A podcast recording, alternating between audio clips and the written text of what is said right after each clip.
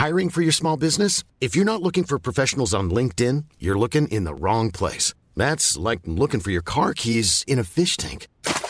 LinkedIn helps you hire professionals you can't find anywhere else, even those who aren't actively searching for a new job but might be open to the perfect role. In a given month, over 70% of LinkedIn users don't even visit other leading job sites. So start looking in the right place. With LinkedIn, you can hire professionals like a professional. Post your free job on linkedin.com/people slash people today.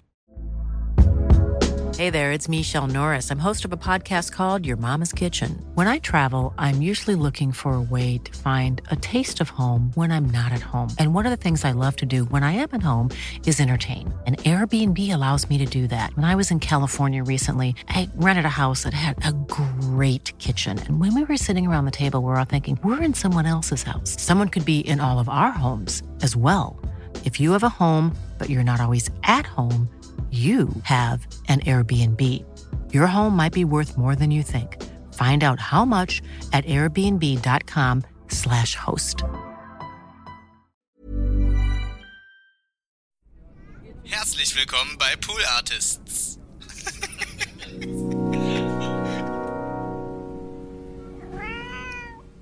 Ich wollte nach Berlin. Ja. Ich wollte nach der Schauspielschule nach Berlin. Das Ja. ist, war, stand bei mir oben auf der Liste 1, 2 und 3 Berlin. So. Und ich wollte natürlich an die Schaubühne. das ist ja Hat klar. er- hat er ganz Oder ans. BE, meinetwegen auch ans BE. Das war, das war der Plan. Gnädig, wie du bist. Klar, ich kam aus dem Kellertheater, weil war ziemlich klar, wer da alles auf mich wartet. Und dann bin ich zu- nach Spandau in den Knast.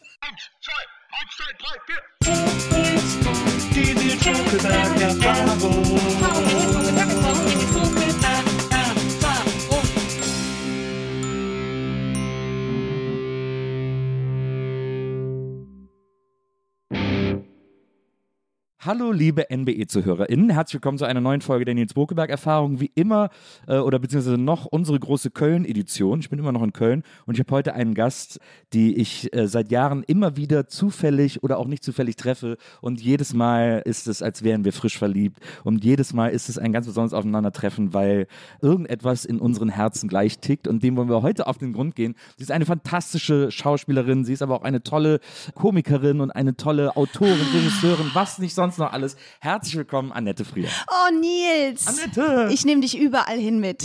Es wäre so schön, du kommst irgendwie zum Bäcker rein und dann, Moment, ich bin gleich da. Hier kommt erstmal meine Anmoderation. Jetzt hätte ich gerne drei Brötchen bitte. Aber flott. Boah, ich war hier unten bei dem Bäcker. Bin ja hier gerade in der Südstadt in der, in der Wohnung. Warst du beim Firm Kamps oder Schmitz, Schmitz-Nittenwirm? Nee, auch nicht. Ist ein Schneider, heißt der, glaube ich. Das ist ein Was? Bäcker Schneider auf der Ecke. Und da war, eine, da war eine Verkäuferin, boah, war die Scheiße drauf. Da war, ich musste richtig bitten um meine Brötchen. Und Wir dann, gehen da gleich nochmal zusammen Ja, hin. würde ich auch sagen. Weil dann hat, ich habe für. Und also, dann moderiere ich dich vorher an. Wie geil ist es? Wir machen es wirklich. Komm, wir machen's. Wir haben, für sowas muss man sich Zeit nehmen. Das Wenn wir stimmt. hier durch sind, Ja. gehen wir da runter Dann zu, geht's erst richtig zu los. Schneiders. ich habe drei Brötchen und zwei Schokobrötchen bestellt. Und Warum? Weil ich Brötchen brauchte. Also halt, so. Moment mal. Hier stehen keine fünf Ne, Brötchen. der war gestern, der war gestern. also, okay. Und pass auf, jetzt kommt ja auch der Grund, warum mir nichts steht. Ich habe nämlich dann habe ich, hab ich die Tüte bekommen, mich gefreut, oh, jetzt erstmal äh, nach Hause Brötchen, Käsebrötchen essen und so. Und dann waren da nur die zwei Schokobrötchen in der Tüte. Hat die vergessen, mir die anderen drei Brötchen da reinzutun. Hat die Blöde mich auch vorher abgezogen. Scheiße. So, Okay. so, wirst Wir- du, so wirst du sehenden Auges. So, wirst du wirst ja nicht nur in der Hauptstadt verarscht, sondern mittlerweile auch im in Rheinland. jeder Hauptstadt. Ja.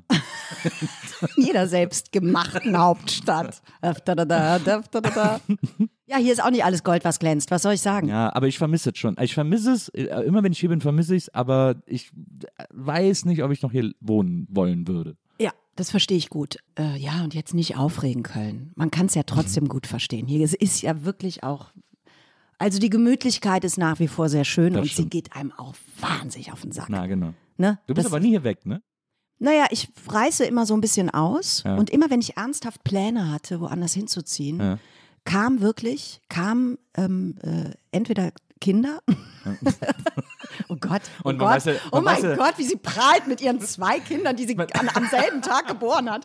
Aber Man es ist weiß wirklich ja auch, so. dass Kinder super unmobil sind. Die, die Ja, ja, genau. so geht ja nicht. Es geht ja nur in Ja, Köln. Ja, ja. Also wusste, neueste Forschung nach Corona. Nee, nee, das weißt du noch nicht. Aber ähm, man kann ja Kinder wirklich nur in Köln bekommen Ach so, als ah. Schauspielerin. Also im deutschsprachigen oder Raum. Oder Er gilt ja dann Bensberg. als Köln. äh, Manche noch in. Rösrath, aber da wird es wirklich schwierig ab der Kita.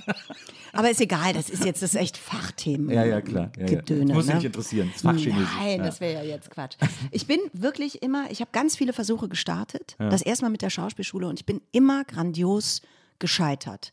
Deswegen finde ich es aber, genieße ich es immer total, wenn ich irgendwo fünf, sechs Wochen bin. Ja. Meistens schnappe ich mir dann auch eine Wohnung da und, und richte mich so ein und tu so, als wäre ich Kosmopolitin, nicht so ein Kölner, Kölner Sesselfurzer, der hier einfach nicht wegkommt. Aus Gründen. Aber es ist, es ist interessant, weil ich war jetzt die letzten Tage schon, habe mit vielen Leuten aus Köln Interviews gemacht, äh, Hella von Sinnen unter anderem und äh, Erzähl, wen hast du alles getroffen? meine alte Professorin von der Filmhochschule äh, in. München, die, mit der habe ich ein Interview gemacht und Julia Becker, die ja auch in Köln gelebt hat, jetzt mittlerweile aber nach Bonn gezogen ist. Und was ich so Mhm. interessant finde bei, ich habe ja auch gerade ein Buch über Köln geschrieben, das kam irgendwie im November raus. Ich habe so. das schon gehört. Ich Ja. muss das noch lesen. Ja, ich besorge dir das mal. Wie heißt das? Das heißt Nice to Meet You Köln. Also es sollte eigentlich heißen das Jeck-Prinzip. Weil ich so erklären Oh. wollte, was so schön. Also der Untertitel war immer, äh, warum die Welt eine bessere wäre, wenn alle Menschen Kölner wären. Och, ist das schön. Das möchte ich sofort lesen. Hättest du was dagegen, wenn ich das jetzt kurz schnell lese und wir dann weitermachen? Nö, mach ruhig. Gut, dann, Da dann du aber jetzt erst noch schnell kaufen gehen. Ja, neben Schneiders- neben der Schneiders. Bouvier auf der Elsassstraße. Also irgendwie. Das ist gut. Und warum hast du den Untertitel nicht gelassen? Weil der Verlag das dann nicht wollte. Aha, sag mal, das gibt's doch nicht. Naja, Wirklich. ist eine ganz andere Geschichte. Aber auf jeden Fall, was ich immer so interessant finde, ist, weil ich habe ja auch dieses, dieses rheinische Herz und dieses rheinländische, ach, hier ist es doch am schönsten und äh, Mhm. unsere Lieder hat sonst keiner und so weiter und so fort. Also ich fühle das ja auch alles und habe das auch alles in mir, bin aber trotzdem weg und mich zieht's auch immer total weg von, aber von überall, wo ich bin. Ich hab, weiß nicht, ob das ein angeborener Fluchtreflex ist oder Mhm. so, aber ich will nie äh, zu lange irgendwo. Ich bin jetzt 17 Jahre in Berlin, da musst du dir mal vorstellen, ich werde wahnsinnig in der Stadt. Ich hasse die auch fast nur noch. ja, so. ja, ja, ja, ja. Ähm, aber, aber so, ne, also ich bin, mich zieht irgendwie in die Ferne. Aber ich verstehe das total, aber trotzdem versuche ich dem irgendwie auf den Grund zu kommen, warum so viele Leute hier einfach kleben bleiben. Das ist ja wirklich, als Mhm. würde man, als würde man an einem Ort kleben bleiben. Ja, also bei mir ist es, stimmt es auch wirklich. Ich bin wirklich hier kleben geblieben und habe viele Versuche gemacht, genau Ja. wie du, du das ja geschafft hast. Ja. Und bei mir hat das, glaube ich, wirklich familiäre Gründe. Mhm. Ne? Sonst hätte ich das wahrscheinlich irgendwann geschafft. Man kann ja auch. Man kann ja auch in Berlin leben und in Köln Theater spielen. Das wäre ja auch gar kein Problem gewesen. Also ich weiß das schon alles, dass das in meiner Welt so die Begründungen sind, dass ich mir dachte, und ausgerechnet dann hat es nicht geklappt. Das sind Ja. so die äußeren Gründe und die inneren sind natürlich, dass wir so ein so eine furchtbar mafiöse Familienversammlung äh, sind mit meinen beiden Schwestern, obwohl die Caro, meine kleine Schwester, hat es ja tatsächlich nach Berlin geschafft Ja. die, wo alle dachten, never ever, sie ist es. So, Also nur ne? also es stimmt, diese ganzen Narrative sind alle Quatsch am Ende des Tages. Aber Ja. jetzt habe ich halt hier zwei schulpflichtige Kinder und solange das so ist, mache ich mir keine Gedanken. Aber ich kann mir durchaus vorstellen, schon wieder Versuche zu starten, zum Beispiel nach Berlin zu ziehen, aber vielleicht auch mal, ich war in Paris vor drei Wochen. Ja. Und dann habe ich wirklich, und das finde ich auch so toll, dann inszeniere ich mich selber, wenn ich da bin und gucke in Wohnungen und denke, guck mal, dann könnte man hier ein halbes Jahr wohnen und dann würdest du da den Sprachkurs machen. Und dann ich sehe ich genauso, mich, ich also ich bin noch nicht mal da, Ja. wenn ich in Paris bin. Ich bin so bescheuert, ich brauche noch nicht mal mein Handy, um mich in eine Parallelwelt zu morphen, sondern ich laufe durch Paris und stelle mir währenddessen, obwohl ich seit acht Jahren nicht in Paris war, vor, dass ich da Ich wohne auch. und jetzt da durchlaufe, um zu meinem Sprachkurs zu Ja. gehen und danach gute Gedanken aufzuschreiben. Ja, ich, bin- ich bin auch schon so in der Bahn zum, auf dem Weg zum Hotel, bin ich schon so, ah ja, hier stehe ich dann mit den anderen morgens auf dem Weg zur Arbeit. ist total bescheuert. Hauptsache mich im Jetzt. Also mittlerweile denke ich sogar, okay, oder vielleicht ist das mein Jetzt. Mein Jetzt ist auch das, ne? Dass ich dann also permanent, also äh, das heißt, früher hieß das, ach du Traumtänzer. Das ist so. Ich fange sofort an zu träumen. Aber das ist doch schön. Ja, das ist wunderbar. Vielleicht ist das. Nee, Traumtänzer gibt es ja nicht nur in der Südstadt, in der Kölner Südstadt. Das stimmt einfach nicht. Auch das, weißt du, ist absolut unhaltbar, was wir hier aufstellen. Also ich weiß, was das Geheimnis von Köln ist. Du doch auch. Was ist denn das? Ja, Kölsch? die Singerei mit Kölsch auch oft. Aber auch ohne. Das Gute ist, du kannst ja auch singen ohne Kölsch. Du kannst ja gar nicht singen und dabei Kölsch trinken. Du kannst wa- zwischen den Strophen mal einen Schluck trinken. Ich war aber richtig bitterlich enttäuscht, als ich hier in diese Wohnung kam. Die ist ja, äh, haben wir ja schon gesagt, eine Elsassstraße. Und hier war kein Polterabend. die Arschlöcher. Ich war richtig stinksauer. Ja, klar. Und das nach dem Schneiders. Das nach dem, nach Ich werde hier Bäcker. belogen. Ich werde hier, ich werd hier belogen betrogen. tut mir leid. Nach Strich und Faden, sag ich. Was ist das denn für eine Scheiße? Na komm her. Also ich, ich notiere. gleich mal ein paar Teller auf die Straße. Also ich, ich notiere mir das jetzt alles am Stück. Nee, aber ich, aber guck mal, das verstehe ich, dass du da sauer warst, aber hey, Schwamm drüber. Ja. Du kannst doch ein bisschen großzügig sein als Hauptstädter. Na, Aber ich glaube wirklich, es ist die Singerei, weil das ist das Schöne, wenn du Leute überall auf der Welt triffst. Und ich war mal am Perito Moreno, das ist ein Gletscher in Argentinien. Ja. Und da haben wir kölsche Karnevalslieder gesungen. Und es gibt nichts Schöneres. Und wenn ich jetzt daran denke, wird mir wird alles warm. Da Wird unter der Haut alles warm, weil da drei Kölner rumstanden. Und die Argentinier haben gesungen und dann äh, hat einer von den Kölnern gedacht, jetzt muss ich was dagegen halten. Die, vor lauter Schönheit von diesem Gletscher haben diese argentinischen Touristen angefangen zu singen und dann hat ein Kölner angefangen zu singen. Dann haben wir auf Kölsch da, ich weiß nicht, alles, alles was wir können, stundenlang da rumgehangen. Und das kann ich natürlich nicht vergessen. Und ich glaube, dass das schon das ganze Geheimnis, dass wir wahrscheinlich 50 Lieder auswendig können. Und wenn du einen triffst oder eine, die das auch kann, dann freut man sich so sehr. ja, Musik ist sowieso immer. Ja, das ist es ja. Musik ist immer die große Magie. Ne? Na, das stimmt. Ja. Bist du auch bei Trink doch eine mit, wenn du das in der Kneipe singst? Äh, Oder am Fastelovend? Bist du, ich bin da sehr streng. Ach, muss ich wirklich? ehrlicherweise sagen. Ja, und ja. bin und verbiete den Leuten immer zick, zick, ziggerem. Gut, das Da finde ich ganz mit, gut. Da bin ich nicht mit einverstanden. Das verstehe ich total gut. Ich würde mich auch dran halten. Aber dann, was machst du dann, wenn dann trotzdem zick, zick, ziggerum ge ja, das, ich toleriere das, aber ich heiße Mm. es nicht gut. Ja, also ich also los mal singen und so Sachen, ne? Ist, Das ist eine eigentlich ganz schöne Sache. Ist, man muss Bock drauf haben. Manchmal ist es auch albern und man merkt auch, wie viel schlechte Sessionen wir schon hatten, oder? also es ist auch wirklich, wirklich wie so ein Konzert, das nicht enden will. Ja, ich gucke- ich gucke ja immer- Hey, Rud und Wies, ja. Dom, also Ah, ja. Dringe, Raff und runter. Also ja gut, äh, ja, das ist wirklich sehr schön. Also das ist dann auch manchmal endlich. Ich habe ja auch mal, ich habe auch mal Kölsche Musik gemacht. Ich habe mal ein Single gemacht auf Kölsch. Wir haben uns als Band Stussdämpfer genannt. Und, Das ist noch ein und, das, Untertitel. und das Lied hieß Ich bin ein Mülltüt. Ich bin ein Mülltüt und nach dem Zug, da bin ich voll. oh, guck mal. Das war schön, das hat Spaß gemacht. Und da haben wir eine, eine B-Seite gemacht, die hieß Ming Friese Straß. Im Schatten des Doms, hier ist es hetz zwar jates, aber nicht für umsonst. Ist das nicht schön? Was, was, was du alles für Karrieren machen kann, Ja, könntest. ich hab dann, wir mussten doch die Single der noch, helle wir mussten die Wahnsinn. nochmal neu aufnehmen, weil ich habe nämlich gesungen, ich bin eine Mülltüte. Und dann kam der Rat, der Verein für uns Kölsche Sprach, gesagt, das heißt aber, ich bin ein Mülltüt. Habe ich richtig Ärger bekommen.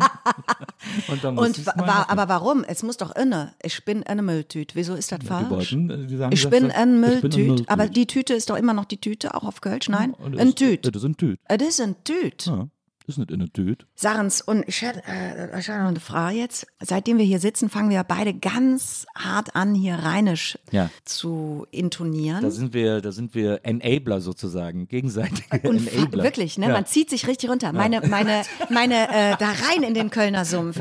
Meine äh, Kommilitonin aus der Schauspielschule, Beate Bohr, schöne Grüße gehen raus. Schöne Grüße. Die hatte ich ein paar Jahre nicht getroffen. Mm, Und dann war die so regelmäßige Schwangerschaftsvertretung. Das ist übrigens der Smack, meine Damen und Herren, der jetzt hier ein paar Geräusche macht und sich auch beteiligt am Kölschen Gesang. Die hatte ich ein paar Jahre nicht gesprochen und wir hatten uns also Hochdeutsch verabschiedet zuletzt. Und dann rief die mich an und Was, sagte, also, also niedersächsisch, Hochdeutsch, die kam aus Lever, alles also Gute, die, auf Wiedersehen? Genau, oder? also wir hatten ja eine hochdeutsche Grüßen? äh, Sprechausbildung Ja. genossen gemeinsam. Sie, sie kommt ursprünglich aus Leverkusen, also es gab jetzt keinen Grund. Und, und ja, ja, genau, die war irgendwie von der Schelsig, die Beate. Aber wir hatten immer Hochdeutsch mitten und unseres Wissens in der Schauspielschule Ja. Hochdeutsch miteinander gesprochen.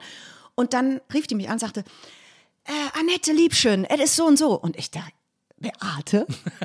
und dann hatte die durch diese äh, Dauerschwangerschaftsvertretung in der Stunksitzung Ja.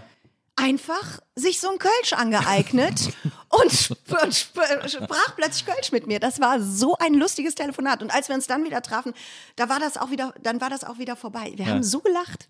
Ich habe das erst gar nicht gemerkt, habe mitgemacht Und dann habe ich gesagt, sag mal, Beate, was ist denn los jetzt hier? Wird jetzt hier voll abgekölscht. Das haben wir aber anders gelernt. Ist richtig witzig, es geht schnell. Aber sie ist so, sie ist so gebürtige Leverkusenerin. Also ja, da jetzt, ist man oh ja Gott, schon so ein wenn die bisschen jetzt hier säße, würde mir dir wieder ist erklären. man ja schon rheinisch gefärbt, aus, wenn man aus Leverkusen kommt. Ja, aber trotzdem, wir haben ja enormen Wert darauf gelegt, Ja, ja. zwischen 1993 und 97 auf gar keinen Fall Ja, ja. So zu sprechen. Was soll das? Meine Mutter hat auch mal, ich habe dann in der Schule auch immer ein bisschen angefangen, zu Kölsch zu sprechen. Meine Mutter hat immer gesagt, hör auf, ich, ich will nicht, dass du Dialekt sprichst. Das war genau so. fast, fast. Aber sie hat immer, sie wollte immer, dass sie kam, also kam ja auch aus Wesseling, ich bin in Wesseling aufgewachsen, sie ja auch irgendwie und äh, sie wollte, sie hat ihre Ausbildung hier in Köln auf der Schildergasse gemacht. Als was? Schaufensterdekorateurin. Nein, das ist ja wirklich, also das ist ja Kaufhaus- literarisch, finde ich das. Ja, Im Kaufhaus, das gab es ja auch schon lange nicht mehr. Äh, Das war da, wo der Telekom-Laden ungefähr ist. Da Ja, gab es noch irgendwie so ein ja. Kaufhaus früher. Und da hat sie, sie hat gesagt, war total ätzend. Der Ausbilder war so ein tierischer Arsch, der auch immer die Weiber angetatscht hat und so. Bäh, Im Ja, Schaufenster am besten noch. Und da hat sie gesagt, da sind, sind sie in der Mittagspause in der Altstadt immer Sauerbraten essen gegangen äh, vom Pferd und der hieß immer Trapp Trapp. Hätten gerne einen Trap-Trap mit, mit extra Pommes. Sauerbraten mit Pommes. hm. Und deine Mutter lebt da noch? Nee, also meine äh, Eltern sind dann äh, nach Wesseling eben gezogen äh, zusammen. Mein Vater ist hier in Köln aufgewachsen und dann sind sie in Wesseling zusammengezogen, haben ein Haus gebaut und ich bin das jüngste von vier Kindern. Und zwar irgendwie alle großgezogen, dann meine drei älteren Geschwister. Ich bin auch zehn Jahre nach denen gekommen, ich bin so ein Nachzügler noch. Und als wir dann alle aus dem Haus waren, hatten die auch keine Lust mehr. Und dann sind sie rumgezogen und jetzt leben sie mittlerweile in der Eifel. Kannst du mir erklären, ich war aus Versehen, bin ich, das ist, interessiert halt natürlich wirklich gar keine Sau, was wir hier sprechen. Aber das ist mir ein bisschen, mittlerweile Das auch. ist einfach ein Genuss, uns zuzuhören. Also ich musste von der 555 runter. Ne? Ja, das ist ich ja wollte die erste zum Bonner Autobahn, Verteiler. Die allererste Autobahn Deutschlands. Ist das so? Ah, die jetzt endlich gibt es wieder ein bisschen gebaut. Sachwissen. Der Adenauer, der. Adenauer hat tolle Und Sachen gemacht. man behaupten, Hitler hätte die Autobahn gebaut, aber die Aber erste das war- Autobahn hat der Adenauer Das hat gar nicht der Hitler alles gemacht. Äh, der Konrad Adenauer hat auch den Forstbotanischen Garten gemacht Und im Kölner wusstest du, das ist einer meiner liebsten Fun Facts überhaupt. Konrad Adenauer war als Kind bei der Eröffnung des Kölner Doms.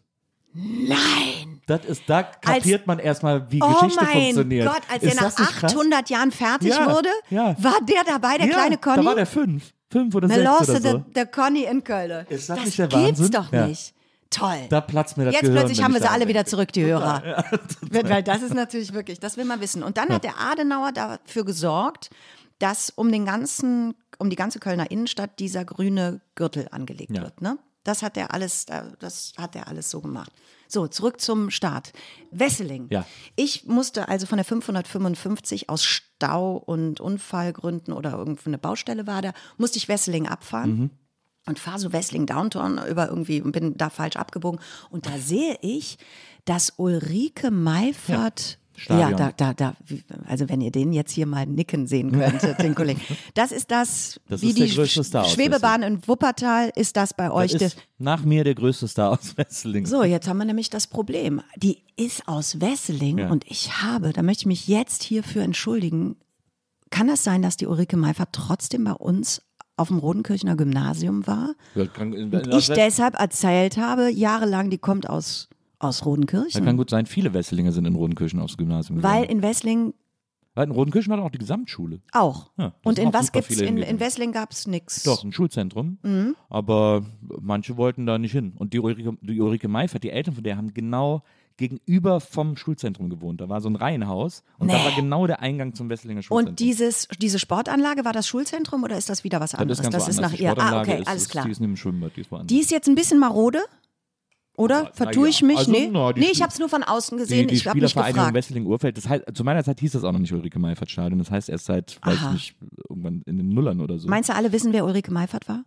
ich hoff's. Ach, Ja. ist doch. Kann man googeln, ne? Ja, eben. Das ist wirklich, also, Für okay, das Wesselinger müssen wir ist jetzt das- nicht. ist das eine wichtige ist, Frau. Für uns ist Ja. das auch klar. Ja. Okay. Ich hoffe ja, dass ich irgendwann zu einer Ehrenbürger, wenigstens Urkunde von Wesseling schaffe. Das ist so mein erklärtes Ah, genau. Was ist denn, wenn du da bist? Musst du dann da immer was machen? Ich- Gehst du dann da, da in der 30 Jahren Meierschen nicht was? Echt Ziel. Ja, nicht? nee, aber könnte man mir doch trotzdem geben. Ja, äh, und du wirst nicht mal gefragt von, von, von den Wesslingern, ob du da irgendwas machen Nö, kannst? Ich würde ja gerne, ich würde zum Beispiel sofort in der Stadtbücherei Wesseling Eben, sofort lesen. das ist ein Klassiker. Das Ja, mache ich eben. demnächst zum Beispiel auch wieder in, In. Wesseling? Nee, in, ich mache das ja in Rodenkirchen. Ah, ja. Ich komme ja nicht aus Wesseling. Könntest du auch in Wesseling Ja, machen. kann ich, klar. Da, man kann halt, ich muss übrigens schon wieder los. Tschüss, alles Gute. Ich habe noch eine Autobahnteilstückeröffnung. Du verzeihst. Das ist halt das Blöde, wenn man jeden Scheiß auch mitmacht. Ne? Aber Rodenkirchen ist auch Rodenkirchen, ist, muss man ja den Leuten erklären, die nicht aus Köln kommen, ist auch, hat ein bisschen Kohle. Ja, das ist die äh, Rodenkirchener Riviera, nennt man das. Ja. Das ist, da lacht er schon wieder. Also nennt er- Nein, das so ist wirklich aber auch nur wunder, Leute, das ist wunderschön. Ja, nur wir nennen das so. Darf ich jetzt, können wir danach mit dem Kölschen Zeug aufhören? Aber Ja. mein bestes Erlebnis an der Rodenkirchener Riviera geht so. Das ist schon wirklich Jahrzehnte bald her, 15, 20 Jahre, wo diese Hochwassermauer endlich fertig wurde, die jahrelang gebaut wurde. Und dann steht neben uns so ein altes Pärchen, alte Dame und ihr Mann, auch so eine gut situierte Rodenkirchner. Und die gucken auf diese Mauer und du merktest, die leben da wirklich seit 230 Jahren. Ja. Und dann irgendwann schüttelt sie so den Kopf, ne, so ganz langsam und guckt, ja, so, jetzt, aber ist da laut, draußen, Zäune ist auch noch was Müll. los. Ich könnte mal das Fenster zumachen, aber dann. Naja, nee, ja komm, nicht das so geht ja witzig. immer vorbei. Nee, genau. Ja, eben. Ist ja ein Hörspiel auch ein Stück weit. Und dann äh, schüttelt sie so den Kopf, so mag, also, und du merktest in dem Kopfschütteln, was soll der Quatsch? Ja. Und dann sagt er auch, guckt sie so an und nickt sie so an, während sie den Kopf schüttelte. Und dann vergehen bestimmt nochmal acht Sekunden und da sagt er, das ist Quatsch. Wasser sög sich, singe weg. Wasser ist unberechenbar. Das ist doch schön. Das Ja, doch- das ist Das toll. ist kölsche Philosophie. Das ist Kölsche Ja. Philosophie. Ja. So, komm. Recht also, er. mein Gott, mein Gott, äh, das ist wirklich. Sollen wir das kurz äh, knicken mit Köln oder wir, wir streifen das einfach? Du, wir streifen das Es ist ja die Köln-Edition. Ja, ich fürchte auch, dass wir immer wieder da äh, Ja, ist doch okay. aus Versehen landen werden bei diesem Thema. Ja, ja, ja, was sollen wir machen? Weil wir da äh, gemeinsame, äh, eine gemeinsame Leidenschaft haben. Aber kommen wir mal zu dir. Ach Ähm, Quatsch, das ist doch auch immer so ein Quark. Ne? das? Wir sind doch den Quark. Das ist immer Dafür so- bist du doch da. Ach so. Ja, so, ja, ne. gut. Ja, du hast ja, du bist, also wie gesagt, du bist in Köln aufgewachsen und ich, erstmal würde ich gerne wissen, wie du bei der Schauspielerei gelandet bist. Also ist das was, was du schon sehr früh im Fokus hattest? Also, weil ich wollte Schauspieler werden, als ich ungefähr fünf, sechs war. Mhm. Da war das ein Traumjob für mich. Und dann, als ich 17 war, kam ich zum Fernsehen und dann war ich leider nicht mehr imstande zu schauspielen. Weil, ich Weil, die, weil du von der Moderation Ja. völlig verhunzt. Total, wirklich. Ah, wirklich, wirklich. ja. Ich Ist habe das so? hab vorher Theater gespielt. Ich habe in Bonn Theater gespielt, im Theater Ach, der das Jugend. ist ja interessant. Äh, zwei Jahre lang, so mit 16, 15, 16. Und mir war klar, okay, ich mache jetzt Schule fertig und dann, ich wollte unbedingt an die Volkwang, dann würde ich mich in Essen bewerben Ja, und dann so. ja, das war so mein, ein- mein mhm. geplanter Weg sozusagen. Und dann kam ich mit 17 zum Fernsehen und habe dann da, das ist mir mal leicht gefallen, habe da moderiert und so. Und dann kamen auch wieder so Rollenangebote. Und dann hatte ich meine äh, erste Rolle, war dann, war ich mega aufgeregt, war in so einem ZDF-Krimi, Mhm. aber zusammen mit Jürgen Vogel und Sophie Reuss, die ich beide super fand schon damals. Bumsti. Äh, und äh, ja, es war äh, Mordkommission, glaube ich, hieß die Reihe. Und die Regie hat Matthias Glassner geführt bei der Episode. Guck mal, das Und ist aber gedacht, kein schlechter erster Absolut. Gig. Absolut, fand Oder? ich auch. Fand ich auch. Und dann äh, habe ich das gespielt, hat tierisch Spaß gemacht mit Jürgen, mega witzig und so. Da kam gerade Ich will frei sein von Xavier Naidoo raus und haben Jürgen und ich Und Jürgen wahrscheinlich gerade kleine Haie gedreht, oder? Ja, es war schon ein bisschen später. Also Okay, er, er hatte, okay. es, ich glaube, so Sexy Sadie hat er auch schon gemacht und so. okay. Und dann haben wir in den Drehpausen immer das Video nachgespielt zur Belustigung des ganzen Teams. Ich bin dann immer so drehend um ihn rum, also wie, wie, Wie wie, äh, wie Schwester ist in einem Video um Xavier. also wir haben tierisch gelacht. Habe ihm dann zum Abschlussfest habe ich ihm die CD geschenkt und unsere Köpfe draufgeklebt und so. Das war dann mein Abschiedsfestgeschenk für Jürgen. Also es war super, ne? Hat total Bock gemacht und so. Dann kommt das raus und dann denke ich so, oh, gucke ich mir an und so, ne? Lief das im Fernsehen. War ganz aufgeregt und äh, guckt das und denkt dann so, ja, ja, schon cool, aber stimmt doch irgendwas nicht, was ist denn da? Hä? Und dann habe ich gemerkt, ich wurde synchronisiert. Weil sie noch irgendwas retten mussten. Okay, Nils, aber pass auf, das kann ich jetzt leider auf keinen Fall so stehen lassen. Wir kommen nämlich jetzt erstmal zu dir. Weil das ist ja wirklich hochinteressant, was Ja. du gerade erzählst. Das heißt, du wolltest eigentlich Schauspieler werden, hattest einen Plan, Ja. du hast super moderiert, du Ja. hast Viva-Geschichte geschrieben Ja. und dann ist das anders gegangen und Genau. offensichtlich verbunden, aber mit einem kleinen Trauma. Weil ich Ja. weiß, dass sowas, du hast das nicht vorher erfahren, Nee. wie du gerade schon beschrieben hast. Okay, weil das habe ich nämlich ganz, also das ist natürlich witzig, das ist als Anekdote super, Ja, aber das ist natürlich ein Grund, vermutlich, warum da ein Cut passiert Ja, ist. es wurde da gebrochen. Oh. Gott, wirklich krass, ne? Ich, es ist Also ja, es finde ich wirklich, ist ein Ding. Mhm. Ich habe ja nicht drunter gelitten, weil ich habe ja dann weiter moderiert und so, deswegen war das okay. Aber es war schon, es hat, weil es hat diesen Traum nachhaltig äh, verstört. Mhm. Weil, wie du sagst, es hat mir ja keiner Bescheid gesagt. Dann hätte ich es ja noch ganz anders aufnehmen können. Man hätte sich ja so Halbseiten dafür entschuldigen können im Vorfeld, zu sagen, hey Nils, pass mal auf, wenn du das siehst, ne, wir mussten nicht synchronisieren, Ja, weil, ja. und man hätte sich ja sogar eine Ausrede einfallen lassen können. Ja, der Ton Ja, war da absolut. scheiße, was auch immer, ne? Total. So, aber dass das dann ohne Ansage passiert ist und ich das dann so beim, ich, ich weiß nicht, ich glaube, ich hatte sogar irgendwie meinen Bruder oder Freund oder so dabei bei der Ausstrahlung und so. Das ist Ja, ganz auch schlimm. peinlich Und, so. es ist eigentlich gar nichts Schlimmes passiert. Ne? Du hattest einfach eine erste Filmerfahrung. Und dann haben die gesagt, "Mm, nee, das ist vielleicht zu speziell und sprachlich noch nicht so, Ja. so geschliffen, wie wir uns das jetzt gewünscht haben. Also, es ist eigentlich gar nichts Schlimmes passiert. Aber bei dir ist es sozusagen ein, ein absoluter Cut. Okay, das mache ich auf gar keinen Fall. Genau. Da mache ich jetzt erstmal das andere. Genau. Und etwas, was aber, weil es mit einem großen Traum verbunden ist, natürlich super lange bleibt. eine Rolle habe ich, glaube ich, noch gespielt in so einem RTL-Film. Aber es war dann auch alles, ich fand das dann alles nicht mehr, ich habe hab gedacht, ich kann das einfach nicht mehr. Und jetzt aber mittlerweile, jetzt so, ich, jetzt ist ja sehr viel Zeit vergangen, ich habe sehr viele andere Sachen äh, gemacht und mache die auch und mache die auch alle gern, aber jetzt, ich merke, dass ich so langsam auch wieder so ein bisschen Lust kriege. Also ich habe noch im Regiestudium, ich habe ja Regie studiert, da haben wir uns ja kennengelernt, als ich in München äh, Regie studiert Oh, habe. das war sehr schön. Und da habe ich dann auch nochmal so ein bisschen äh, mitgespielt in so in so Filmen von äh, Kommilitonen, wenn da irgendwer gebraucht wurde. Und da war, ich habe dann auch gemerkt, dass ich da richtig verkrampft war. Also ich habe das da auch nicht mehr irgendwie locker oder cool hingekriegt oder so. Aber so, ich merke jetzt, dass ich so vor allem lustigerweise wieder mega Bock hätte auf Theater. Weil ich da auch so angefangen habe. Und weil ich da irgendwie mich auf eine Art, also ich fühle mich auf der Bühne einfach total sicher. Ich, ich tue ja auch einen Podcast und Bühne ist ja für mich keine fremde Erfahrung oder so. Und ich mag den Gedanken, da was Reproduzierbares Voll, zu machen. ich habe auch da, das Gefühl, dass du, also ich, ich bin ja deine ich folge Beraterin? Dir, ich bin ja dein, nicht deine Beraterin, sondern folge dir ja sozusagen ein bisschen äh, und krieg immer so mit, was du gerade machst, weil du ja auch echt auf eine sehr unterhaltende Weise Leute daran an deinem Leben teilhaben lässt. Da macht zum Beispiel für mich Instagram Sinn, weil da freue ich mich immer. Ich freue mich, wenn du Kölner Beiträge machst. Ich freue mich, wenn du irgendwelche Sachen zu politischen, wenn es dir, wenn es, also ne, so, das, das, du bist zum Beispiel jemand, wo ich mich immer freue, wo ich sage, wir sind ja gar nicht befreundet, aber ich kriege ganz viel mit. Ich kriege aus deinem privaten Leben was mit, aus deinem öffentlichen Leben und ich, dein Werdegang. Ja. Hat man wirklich das Gefühl, und da soll mir noch mal einer sagen, asoziale Medien sind nur scheiße. Ich habe das Gefühl, ich habe viel begleitet, weil, ich, weil man dann einfach was weiß, was man sonst niemals wüsste. Ja, so, schön, und weil mich das gut. unterhält und weil mich das freut oder weil ich da was, ähm, weil ich da was mitfühle oder so, ist man so dabei. Und dann denke ich ja, die Alternative wäre, dass wir uns gar nicht sehen. ja. Ne, das haben wir ja super hingekriegt die letzten 20 Jahre, seitdem wir uns in München halbwegs kennengelernt haben. und, so. stimmt, ja. und das, das wirklich, also das, da merke ich das immer so dran. Ich habe das Gefühl, du fühlst dich pudelwohl in deiner Haut. Ne? Ich habe das Gefühl, du bist genau da. Wahrscheinlich äh, hätte dir irgendwann auch deine ähm, Art und Weise, Dinge ganz besonders speziell zu betrachten bei der Schauspielerei unter Umständen im Weg gestanden, weil die ja immer eine Autorenschaft und dies und das, Mhm, das widerspricht sich natürlich alles gar nicht. Aber bei so einem Berufsbeginn wahrscheinlich schon. Also ich bin, ich bin wirklich auf die Weide und hab, bin nur losgaloppiert. Ich habe nur gespielt. Ja. Und da will ich fast sagen, und bei mir sind diese ganzen Sachen, die du jetzt so beschreibst, auch und, und, und neue Räume erkunden und so, das kam bei mir alles erst viel später. Ich war erst mal fünf oder zehn Jahre nur mit dem Spielen beschäftigt. Egal was. Also auch völlig, völlig belämmert. Das aber, war mir das, aber war das eine bewusste. Entscheidung? War das eine bewusste Entscheidung? Nee, ich kam gar nicht zu was anderem. Ja. Und ich glaube, du bist immer so, dass du, dann ist da ein Text, dann sagst du, ja, aber da fehlt noch das und fehlt dies und so. Ja.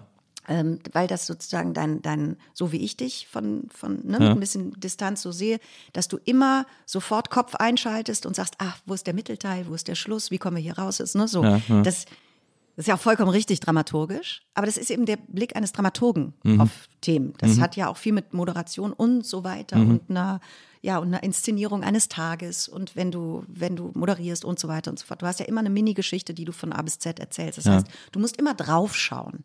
Und wenn du dich reinbegibst in die eine Figur, dann hast du keinen Blick drauf. Also zumindest nicht zu Beginn, ja. Ja, ja, also so, das, das war, und das kann ich ja nur äh, in einer, so einer Art Retrospektive sehen, dass ich damit so beschäftigt war, mit der Findung dieses Charakters oder dieser Rollen, dass ich gar nicht auf diese Idee gekommen wäre. Ich hätte zwar immer gesagt, irgendwas ist noch, glaube ich, komisch an der Geschichte. Kann da jemand nochmal gucken, was da fehlt? Klammer auf, die Geschichte ist scheiße. Hier stimmt hinten und vorne nicht. Aber ich hätte dann mal so ganz so, also irgendwie, ich weiß auch nicht, es spielt sich nicht so leicht. Ja, so. Aber mehr hätte ich nicht gesagt, weil ich das immer nur intuitiv so gepackt hätte. Ja. Weil ich so beschäftigt war mit dem Spielen. Und dadurch, dass dieser Move bei dir gar nicht erst passiert ist, ich glaube, das hat mehrere Gründe. Klar. Da war ein Event-Trauma, äh, ich werde synchronisiert, aber, aber gleichzeitig natürlich auch eine Neigung, eine Neigung, Sachen zu sezieren. Mhm. Du fuchst dich ja auch krass in, in Themen so rein, in Sachthemen. Ich glaube, das ist dann auch nochmal 50 Prozent, ne? Ja. Warum das vielleicht irgendwann eh gekommen wäre, die Frage. Bist du reiner Spieler? Aber hat dich denn die Zeit, wo du dann einfach auch alles gemacht hast und alles irgendwie so gespielt hast und weggespielt hast oder was, was dir irgendwie ähm, angeboten wurde, irgendwie gemacht hast, also diese fünf Jahre, von denen du sprichst, hat dich das, also zwei Fragen eigentlich. Hat dich das so geschliffen als Schauspielerin, dass du sagst, danach konnte ich dann sehr befreit spielen, weil ich dann sehr genau wusste, wo es lang gehen soll, beziehungsweise was ich kann, was ich nicht kann, was ich machen will, was ich nicht machen will? Und ist das bedeutet das, so wie du es jetzt beschreibst, dass Schauspielerei auch verbunden ist mit einer gewissen Lust, Neigung, wie auch immer man es nennen will, zu so einer Art Kontrollverlust, weil man, wenn man die eine Figur spielt, sozusagen auch die Kontrolle über die Handlung der ganzen Geschichte abgeben muss und sich quasi nur auf die Figur konzentrieren muss. Also ich glaube, es ist beides und vor allem ist es meine subjektive Betrachtung. Das ist so wie, wie wenn du dich mit anderen Moderatoren, Moderatoren vergleichst, oder so, ne, die deinen Beruf machen oder Ja. Regisseure. Alle machen den Beruf völlig anders. Ja, und alle haben auch eine andere Auffassung. Ja. Das ist ja auch irgendwie das Geile. ja Jemand anders würde was anderes erzählen. Ne? Aber wir sind jetzt hier bei der Annette Frier Wir sind bei der- Masterclass. ja. Können wir ein bisschen Ruhe haben? Wir machen das Fenster doch zu. Nicht, dass es stört, das ist nur ein Stück weit irritierend. Also, äh, bei mir ist es wirklich so gewesen, ne? Ich kann das, und dann habe ich irgendwann gemerkt, ah, jetzt plötzlich, also als ich das, als ich die ganze Wi- Wiese abgaloppiert bin, ja, und dies und das und das, mm, nochmal dahin, dahin, dahin, dahin, und den ganz, das ganze Gras einmal gefressen, dann ist das wieder gewachsen, nochmal gefressen, habe ich gedacht, ah, was ist denn da eigentlich auf der, auf der anderen Seite? So, also da, Aber so war das bei mir, ja. was also ist das, denn eine andere Seite? Was ist denn dann die andere Seite? die andere Seite ist beispielsweise, äh, So gezielt Rollen auswählen oder? ja, überhaupt mal, ein, also das glaube ich, das meine ich mit Blick hoch. Also ein Blick überhaupt über die restliche Landschaft und nicht nur das, wo du dich gerade bewegst. Ja. Mhm. Also überhaupt mal einen, einen Platz zu schaffen, wo man merkt, ach, wie lustig, ich bin gar nicht alleine auf der Welt. Es, ist, es ist auch unfassbar Ein Privileg der Jugend, muss man ja ja, sagen. ja, ein einziger Kreis um dich selbst. Vielleicht ja. ist es auch eine biologische Sache. Das kann natürlich auch sein, dass du zwischen 20 und 30 erstmal wirklich so krass mit dir beschäftigt. total. Ja, Ja, glaub wahrscheinlich ich ist das so, total. ne? Ja, na. Pubertät sowieso. Ja. Und dann Und so- kommt so eben dieses Ding, was mache ich, was will ich, wer bin ich und so weiter. Und du bist ja nur damit beschäftigt. Und da fand ich natürlich die Schauspielerei einen sehr guten Ort, um das irgendwie auszu. Aber jetzt bin ich schon wieder abgeschwifft. Entschuldigung, ich- schwuffen, ich- ich lenke mal ab. schwurft. Da, so funktioniert das nicht mit unserer Masterclass. Wirklich nicht. Sondern, sondern was Ich höre dir jetzt mal zu. Ja, pass auf, ich versuche das jetzt einmal zu beschreiben. Also das eine ist, dass ich irgendwann gemerkt habe, dass mich dieser dramaturgische Blick, nenne ich den jetzt mal, also ein Blick, der nicht nur mit meiner Figur, mit dem Film, sondern einfach, warum machen wir den Film? Warum machen wir den Film beispielsweise? Da habe ich erst mal zehn Jahre gebraucht, bis ich mir die Frage gestellt habe. Als die aber dann im Raum war, habe ich die nie wieder weggekriegt. Ja. Seitdem meine erste Frage ist, warum möchten Sie diesen Film machen? Wenn ich jemand spreche und ein Buch gelesen habe und mir nicht sicher bin, ob ich es spielen will. Ja. Dann ist meine erste Frage, jetzt habe ich auch noch das verraten, schon eine Scheiße, ich weiß jetzt der Nächste auch Bescheid. Was war nochmal der Grund, warum du diesen Film machen willst? Und wenn ich dann merke, okay, es gibt keinen, da ist einfach jemand, der gesagt hat, ich ja, so, dann weiß ich schon, oh, tschüss, alles Gute. Da, da bin ich die Falsche, weil ich habe nämlich beim Lesen auch nicht gemerkt, warum wir es eigentlich machen. Ja, verstehe. Und wenn sich das jetzt nochmal doppelt, also dann bin ich wieder weg. Und das meine ich mit einem Unterschied von einem, also von überhaupt mal über einen eigenen Tellerrand gucken. Das hat bei mir ein paar Jahre gedauert. Und da weiß ich, dass Leute, die ich äh, kenne, schätze, mag, von Anfang an immer so äh, wahnsinnig kritisch auch waren. Nein, das kann man nicht spielen, das ist so und das ist dieses so. Und ich bin da immer relativ naiv rein, habe dadurch wahnsinnig viel Erfahrung gesammelt, also im Spielen. Man kann das auch wirklich wenn ich mir das jetzt manchmal angucke, denke ich, was ich alles für Komödien gespielt habe zum Beispiel, ne, was ja so ein bisschen mein, mein Fachgebiet geworden ist. Und das ist so, das muss man sich vorstellen, wie so ganz stoisch immer wieder Vorhand. Immer wieder Vorhand. Ja. Immer so, so, so wie so ein, wie so ein Profi-Tennisspieler, der, ich habe mal Tennis gespielt und habe dann mit 15 meinen Schläger zerstört und nie wieder gespielt, Ich habe ich in, hab habe, in Brühl, äh, war ich im Tennisverein. ehrlich, Ja, und dann mein liebstes, es gab einen Trainer, der war mein liebster Trainer, weil der kam immer, immer wenn der kam, war der immer verkatert. Und dann hat er sich an den Rand gesetzt und gesagt, okay, ihr spielt Turnier, Gewinner kriegt eine Cola. Dann, sehr gut. und dann hat er sich eine Hand drüber den Kopf gehangen und dann haben wir Turnier gespielt. Und der Kasten Cola war schon leer, als der Gewinner vom Habe Platz ich viel kam. gelernt. Genau. Okay, dann bist du also im Bilde, Ja. weil man versteht überhaupt nicht, warum eine Tennisvorhand, die im, im Prinzip mit demselben Tempo auf dieselbe Stelle kommt, plötzlich ins Netz geht. Mhm. Ne? Das ist also wirklich, das ist ja wirklich unfassbar. Ja. Da habe ich mich so drüber geärgert, über diesen, über diesen Sport und habe den deswegen auch irgendwann sein gelassen. Und ich gesagt, ich, ich reg mich so auf, dass ich den Ball nicht da Zu viel Longline, ja, so. Und beim Spielen habe ich aber nicht den Frust sozusagen, den habe ich voll überwunden und bin dann einfach, ich habe gesagt, weiter, weiter üben, nochmal Timing üben, nochmal an dem Timing schleifen, nochmal, nochmal, nochmal, über Jahre, über Jahre, über Jahre. Und dadurch, dass ich so viel drehen und Theater spielen konnte, würde ich sagen, ist das auch wie so eine kleine, ja, das kann ich wirklich ganz gut. Also ich kann das. Ne? Ich weiß, wie man, wie man das spielt. Dann, ne? so. Und das fand ich, das fand ich super interessant, dass es da wirklich wie so eine wie, äh, es wirklich noch immer was zu lernen gibt. Ja. Und viele Leute sagen, ah, das habe ich schon mal gespielt, das interessiert mich jetzt nicht mehr, ich mache jetzt was ganz anderes, weil das langweilt mich. Ja, also ich brauche da Input und so. Und dann und dann merkst du irgendwann, ja, ja, klar, das kann man natürlich aufhören nach, nach dem, nach dem 150. nach der 150. Ballberührung. Aber hey, Fun Fact, ich mache seit vier Jahren und das wird jetzt langsam richtig geil. Ne? So, also das ist so, das war irgendwie das Schöne, was ich dann so, glaube ich, in diesen ersten Jahren so auch entdeckt habe. Und, und dann kam auch irgendwann ein Punkt, wo, wo ich so dachte, ja krass, jetzt kann ich das. Jetzt bin ich fertig. Was natürlich null stimmt. Ne? Weil da fängt ja dann sozusagen auch so ein kreativer Raum an. Je mehr du dann zulässt, umso differenzierter kann das alles nochmal werden. Umso, umso subtiler kann überhaupt auch ein Spiel sich dann nochmal gestalten und so. Ne? Aber ich weiß auch nicht. Das ist dann was für die, für die Schauspielklasse, die wir heute hier nicht machen. Aber es ist echt, dass man das, das bockt, sich damit zu beschäftigen irgendwie.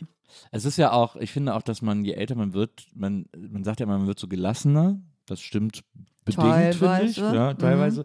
Aber was ich so bei mir erlebe, ist, dass ich für die Dinge, die ich tue und die ich tun kann, vor allem, also wir sind ja auch als Selbstständige immer irgendwie, haben unsere Struggles und warten auf neue Jobs oder so. Und ich habe gemerkt, dass ich im Gegensatz zu meinen 20ern, wo ich sehr viel als selbstverständlich logischerweise wahrgenommen habe, Mhm. jetzt so eine viel größere Dankbarkeit für alles, was ich machen kann und darf und dass ich so viel machen. Weil ich mache ja auch so viel unterschiedliche Sachen. Ja, Und das ist toll, ne? Ich kann das alles ausprobieren und machen und irgendwie funktioniert. Ich kann das viel mehr genießen, als ich das früher konnte. Irgendwie. Das, ist, das ist auf jeden Fall ein Zugewinn, finde ich.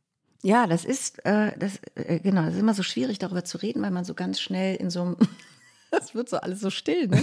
Man, man sagt so, ja, guck mal, wie toll ist das? Ich habe irgendwann den Traum gehabt, genau wie du, mit fünf oder sechs, dass ich diesen Beruf machen will. Warum auch immer. Ich habe keine Ahnung, woher das kam. Nee, ich ich weiß es nicht. Ich habe mich irgendwann hingestellt und habe gesagt, ich werde das machen. Das ist anscheinend angelegt.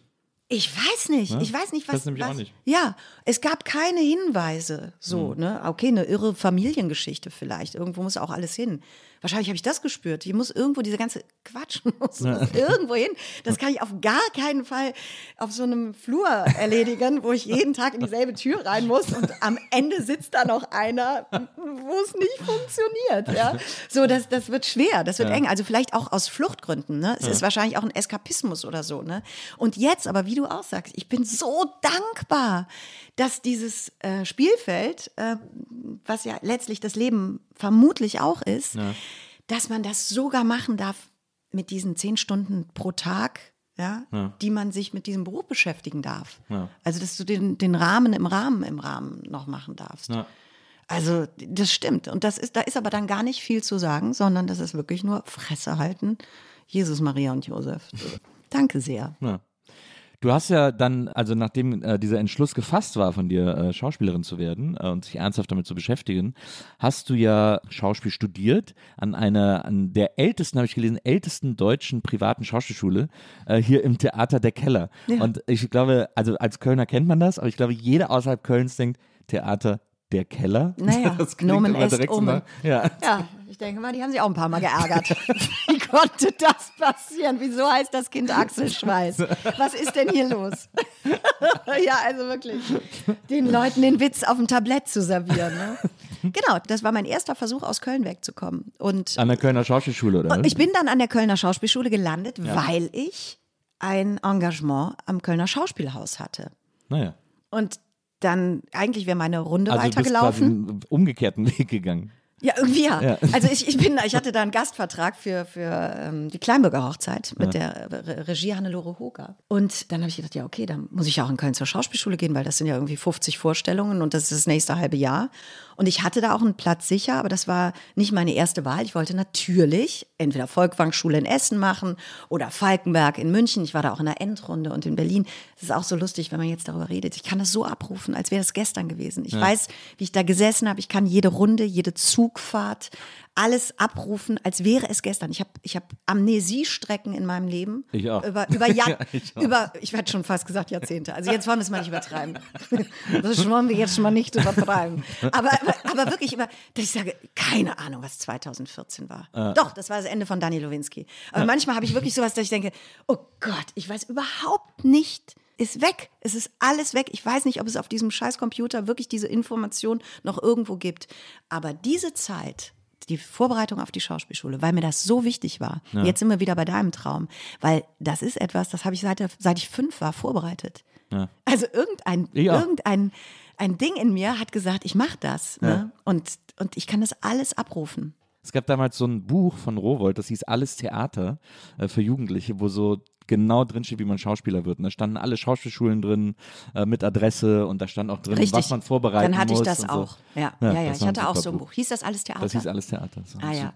Und äh, das Monologbuch, hattest du das auch? Nee, ich habe dann, mich auch schnell für meinen klassischen Monolog entschieden. Und zwar? Äh, Wilhelm Tell. Ach, guck. Durch diese hohle Gasse muss er kommen. Mhm. Klassischer geht's ja nicht und ich fand es aber irgendwie ganz cool mit diesem Gebüsch verstecken und so.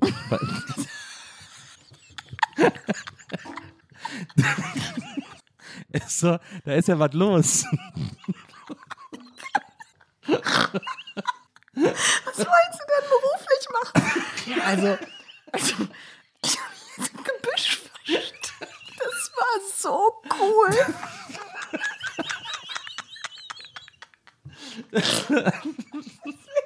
Kannst du keinem erklären. Kannst du weglassen.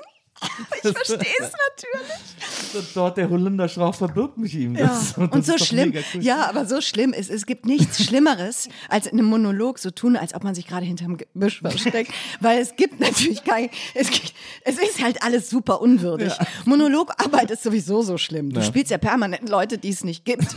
Und dann hinterm, auch noch, sitzt du hinter so einem Stuhl von der ZWF. Heißt nicht mehr ZWF. Ja. Auch nicht ZVA, du bist ja noch nicht mal in der Schauspielschule. Du bist ja noch nicht mal eine Abschlussprüfung. Ja. Sitzt halt vor irgendeinem so Bürostuhl und spielst, dass das eine Tanne ist. Das ist alles so schrecklich und redest mit vier Leuten, die auch nicht da sind und es ist auch alles falsch gespielt. Ja. Weil man die ja immer woanders annimmt, weil sie ja nicht da sind. Und weil man es ja auch selber inszenieren muss. Es ist ja, und du kannst es ja auch noch gar nicht. Also das ist ja auch ein Riesenproblem. Du kannst ja noch gar nicht spielen. Ah, da stünde er und da käme einer rein und jetzt würde ich noch mal gucken, wo ist er denn? Das ist also alles fürchterlich. Man hat aber auch so, man hat ja auch so ein Gefühl, das muss jetzt auch besonders dramatisch sein, weil es äh, ja. Theater ist und so. Dort der Holunderstrauch verbirgt mich ihm, weil es auch so eine dramatische Sprache ist und so. Schrecklich. Da, hat man immer, das, da ist man, glaube ich, immer etwas, etwas auf elf gedreht. ich habe mal die Helena Jetzt hier, wir gehen wieder. Ähm, Grüße raus an Sascha Schiffbauer, mit dem ich Schön, auf der Schauspielschule war. Du, ja. magst du eigentlich, lass dich nur Leute mit Alliterationsnamen kennen? Ja, ja, ja, genau, Bohr, absolut. Ja, genau, es ist so. Das ist Nils Nokelberg. Ah, ich, ich wollte mich auch Annette Aria nennen, aber dann habe ich gemerkt, nee, das ist ganz schwierig. Das ist ganz, das wird schwierig, wirklich. Da musst du Fragen beantworten, die möchtest du nicht beantworten. Und wir haben eine Shakespeare-Collage gemacht ja. und dann habe ich die Helena gespielt aus dem Sommernachtstraum. Oh, darf ich das erzählen? Ich glaube ja. Also Saschas Mutter und die Großmutter waren da. Und das ist hier sind so richtige Südstadtpflanzen und die mhm. waren vorher selten im Theater. Und der Sascha hat gesagt, ich weiß nicht, ob ich meine Mutter zu der Aufführung einladen möchte. Ja. Ne? Und wir, was? Was ist das denn? Du spinnst wohl, natürlich lädst du deine Mutter ein. Er sagte, ja, aber die ist immer so spontan. Ich weiß nicht, ob, ob das so eine gute Idee ist, die zu Aufführung einzuladen. Und wir, du hast ja nicht mehr alle. Jetzt, was soll das denn? Okay, also kurz erzählt, die, die Mama und die Oma vom Sascha, die ich übrigens beide sehr verehrt habe. Ja. Die Mutter, die, die gibt's auch noch. Die Oma ja. ist, glaube ich, nicht mehr da. Und äh, die waren zusammen in der Vorstellung. Und dann komme ich raus und habe halt Monolog, ne? Und ich spiegel mich im See ja. und habe diesen Helena, oh, äh, bin so ungestalt, also die fühlt sich hässlich und ungeliebt, bin so ungestalt, dass sogar Bären mir den Rücken kehren. Und dann habe ich kurz überlegt, wie es weitergeht mit dem Text. So, und hat auch eben so eine, so eine peinliche Stille. So, und ich hatte, okay. Und dann kam auch irgendjemand schon von rechts rein, weil es sollte dann irgendwo anders hin überleiten. Hm. Die, da hat die Oma zur Mutter von Sascha gesagt, "Ah, ich weiß nicht, was die hat. So hässlich finde ich die nicht. So hässlich finde ich sie nicht. Und dann, und, und dann, und der Sascha schon, oh, hinten, oh Gott, oh Gott, das war so süß. Und Ja. dieselbe Oma hat eine Viertelstunde später, vorm Black der Pause, als der Sascha dann, glaube ich, als Tybalt von Mercutio niedergestochen wurde, Romeo und Julia, da lag der Sascha dann auf, auf dem Boden ne, und war tot und es kommt, es kommt ein Black und Pause und da sagt die, du Mörder, zum Johann. Sascha, Jung, bleh, bleh, ich helf dir. Und dann kam der Sascha in die Pause und hat gesagt, ich hab's euch gesagt, ich hab's euch gesagt. Wir alle so voll betreten, weil wir konnten natürlich auch noch nicht so. Echt leid. war, ja, ja, nein, das, es war auch wirklich, es war auch wirklich hart, weil die, die waren so toll, aber die haben uns kommentiert da auch. Ne? Zu Recht natürlich. Ja, aber da waren sie auch wirklich richtig, ja, aber dann war, habt ihr ja sehr gut gespielt, wenn sie so sehr. Die waren drin. Ja, die, voll. Waren, wenn die so sehr drin waren. Voll. Naja. Ja, super. Ich Ja, habe ja. hab bei meinem ersten Stück, das ich gespielt habe in Bonn, äh, Geheime Freunde, das hat auf so einem Jugendbuch basiert. Das hieß, glaube ich, Der gelbe Vogel oder so ähnlich. Und da, ist, da war ich sozusagen der witzige Sidekick der Hauptrolle, irgendwie so sein bester Kumpel und das spielt so New York 40er Jahre irgendwie so. Wie alt warst du? 15 oder 16. irgendwie Ja. so. Und dann war auch eine tolle Inszenierung und so und ich, hat irgendwie total Spaß gemacht. Und dann gibt es so diese große Szene zwischen uns beiden, wo wir so vom Softball kommen und quer durch den Publikumsraum auf die Bühne springen und dann so, uns so ein bisschen necken und so und ich ärgere ihn so ein bisschen. Und dann hatten wir so einen Hydrant auf der Bühne, wo wir so drauf sitzen und dann gab es immer die Szene, wo ich dann sage, komm, wir setzen uns mal hin so und dann setzen wir uns vorne an den Bühnenrand und dann hole ich so zwei Zigaretten raus und gebe ihm eine und wir zünden die an und er hustet sofort los und hahaha, ne, so die, die Jugendlichen, die rauchen wollen und cool sein wollen und so bla bla. Und das war so die Szene. Dann war Premiere und dann natürlich auch irgendwie Saal voll, auch so meine Family, alle anwesend und so. Und dann kommt so die Szene, setzen uns vorne am Bühnenrand, ich gebe ihm eine Zigarette, nehme meine, zünd seine an, zünd meine an, nehme den ersten Zug und dann sind wir so eigentlich so, pusten wir so aus, und so gucken so ruhig in den Saal und dann in dem Moment meine Mutter, Nils! Oh Gott, wie schrei. Oh Gott. Aber warum hat sie das gemacht? Die hat sich einfach erschrocken. Sich einfach, Wegen der Raucherei. Ist es wirklich wahr? Nein, oh Gott, kann nicht mehr. Oh Gott. Das sind die längsten sieben Sekunden deines Lebens gewesen. na, das war aber sehr, sehr schön. Toll. Das, In die Stille rein. Es hat auch keiner danach reagiert. Oh nein. nur, Nils! Das war immer, das Geile war, wir sind, immer- wir sind immer hinten losgerannt, ne, mit diesen Schlägern. Haben so auf den Boden geklopft, dann ging die Musik an dann kamen wir so in den Raum gerannt. Und dann hatten wir Gastspiel, ich glaube in Olpe. Und dann äh, haben wir das auch wieder gemacht, haben hinten geklopft, laufen los, halten uns so Lehrer auf. Nein, setzt euch auf eure Plätze.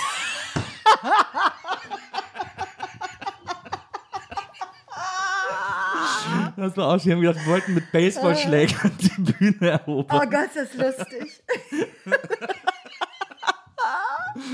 Gut, okay, aber, aber jetzt sind wir beim Thema Mütter. Und guck mal, weißt du, was meine Mutter, das war, Ja. glaube ich, vor Corona, was die echt gebracht hat. Und die ist schon cool. Also Ja. man kann mit der überall hingehen. Ich nehme sie auch gerne mit. Und die kennt auch alle meine Leute seit äh, 100.000 Jahren und ist dabei. Ne? Mhm. Also es ist jetzt nicht eine, aber die hat diesen, diese Meise mit meiner Berühmtheit, dass die das jedem sagen muss. Die hält, das, die, hält, die hält nicht aus, das nicht zu sagen, dass sie meine Mutter ist. Ne? Die hat also in der Wochenshow damals, ich habe der das verboten, Ja. die, die hat dann gesagt, das habe ich auch einmal gehört, als ich so Nachrichten gelesen habe in der Wochenshow, da hat die dann mit jemandem so leise gesprochen, in der ersten Reihe saß die, das ist meine Tochter. Das, und ich habe das in der Aufzeichnung, hab ich so, und ich habe dann auch wirklich, also das haben wir natürlich rausgeschnitten, aber ich habe so, äh, Köln und habe so Nachrichten, Ja. halt so Spaßnachrichten und ich so, oh Mann, so. Ich so tierisch geschämt, ne? Und ich habe damals, das war 2000, habe ich in der Wochenshow gearbeitet, Ja. habe ich ihr gesagt, Mama, bitte, das ist wirklich, du musst dich da zusammenreißen. Das musst du schaffen. Das geht nicht, das ist uncool. Mhm. Ernstes Mutter-Tochter-Gespräch, wahnsinnig- ja, Ja, ja. voll. Ich habe gesagt, das ist wahnsinnig uncool. Ja. Ja. aber die Leute freuen sich, sagt sie dann. Da habe ich gesagt, das ist mir egal. Ich freue mich nicht.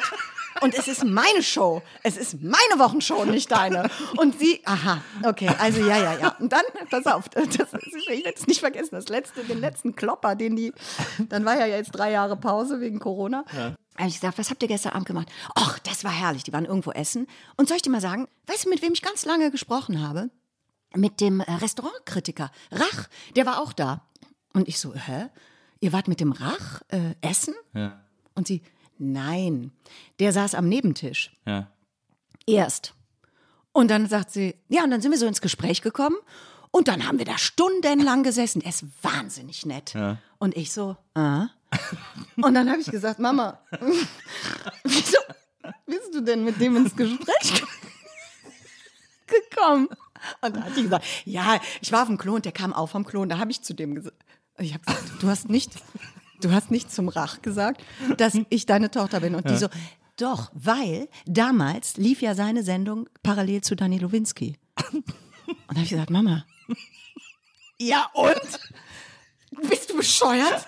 Und die so, Annette, das denkst jetzt nur du. Das war überhaupt nicht peinlich. Der hat sich total gefreut. Der hat gesagt, na klar kenne ich ihre Tochter. Und dann haben wir da wahnsinnig nett geredet. Ich meine, das glaube ich ihr auch. Und Ja, auch glaub ich der, auch. ich glaube auch, dass der Rach sich wehren kann, wenn er keinen Bock Ja, hat ja, auf. absolut. Ne? Aber die lässt das nicht, das geht nicht, das Eine schaffst gute du. Herleitung, finde ich. Unfassbar. Sehr kreative Herleitung, muss man, muss man Unglaublich. Ja, warte mal, lass mal kurz was überlegen. Hm, Ich habe auch so eine Holzfensterbank zu Hause, wie hier. Ja. Und was machen Sie heute noch so? Wo Sie gerade sagen, Annette friert. Das ist meine Tochter. Muss Sie nicht sagen, Montagabend. Okay, genug, genug. Ja. Die können sich ja alle nicht wehren, die Leute. Ja, das, die- aber wir, wir haben beide fantastische Mütter. Ja, äh, das, äh, klar. das, das, kann Das man, ist doch- das kann man das ist festhalten. doch klar. Das kann man festhalten. Darauf erstmal ein Knoppersriegel, ja, den es jetzt gibt. Die haben Knoppers gehackt, Leute. gibt schon lange den Knopf. Ich habe den noch nie gesehen. Der ist sehr lecker. Der ist wirklich. Mach Ey, ich hab, gleich. mir fällt gerade ein, ich habe was im Kühlschrank für uns. Da habe ich gedacht, äh, da habe ich gestern Abend, war ich im Supermarkt noch, als ich nach Hause gekommen Mhm. bin, habe ich gedacht, ich wage ein Experiment und gucke, ob du Lust hast, das zu trinken, weil ich es ewig nicht mehr getrunken habe. Okay. Hol's mal grad aus dem hol, Kühlschrank hol raus. raus, hol raus. Da war er wieder, da ist der Smack, von dem ich gerade eben gesprochen habe.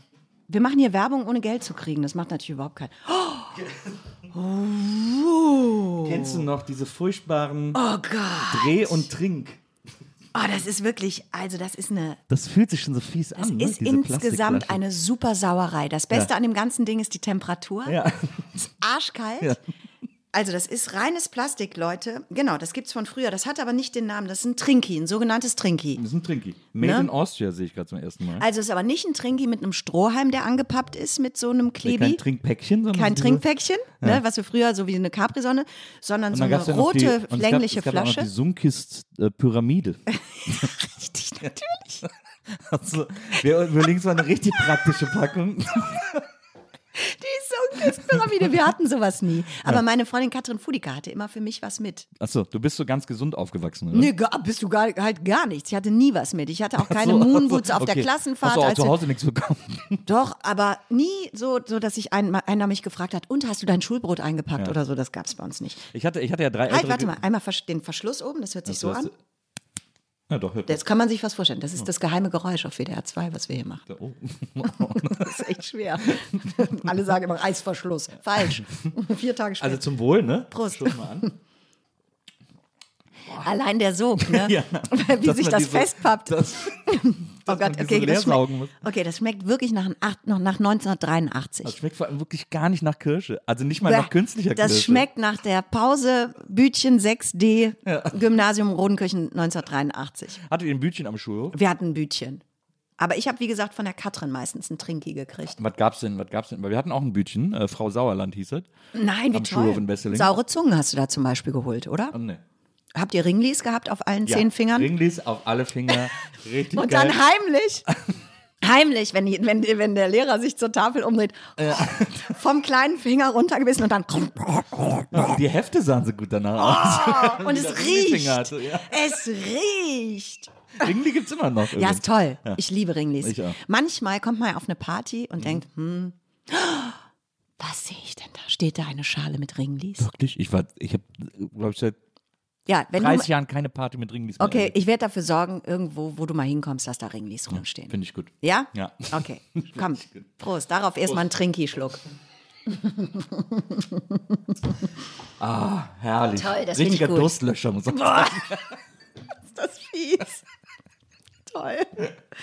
Ja, aber das ist gut. Das gehört so. Wir hatten bei Frau Sauland gab es immer, also wenn du kein Geld hattest oder Mhm. nur wenig Geld, hast du jemand Schokokussbrötchen geholt. Das war immer schnell fertig und hat, glaube ich, 80 Pfennig gekostet. Mhm. Und die Bonzen, oder wenn du zufällig Geld von zu Hause mitbekommen hast, war immer ein Frikadellenbrötchen. Das hat, glaube ich, zwei Mark gekostet. Ich weiß, das war aber wirklich. das war richtig Boah, geil. das ist ein Bonustrack. Ja. Ein Aber Frikadellenbrötchen. auch olfaktorisch schwierig im Klassenzimmer. Oh.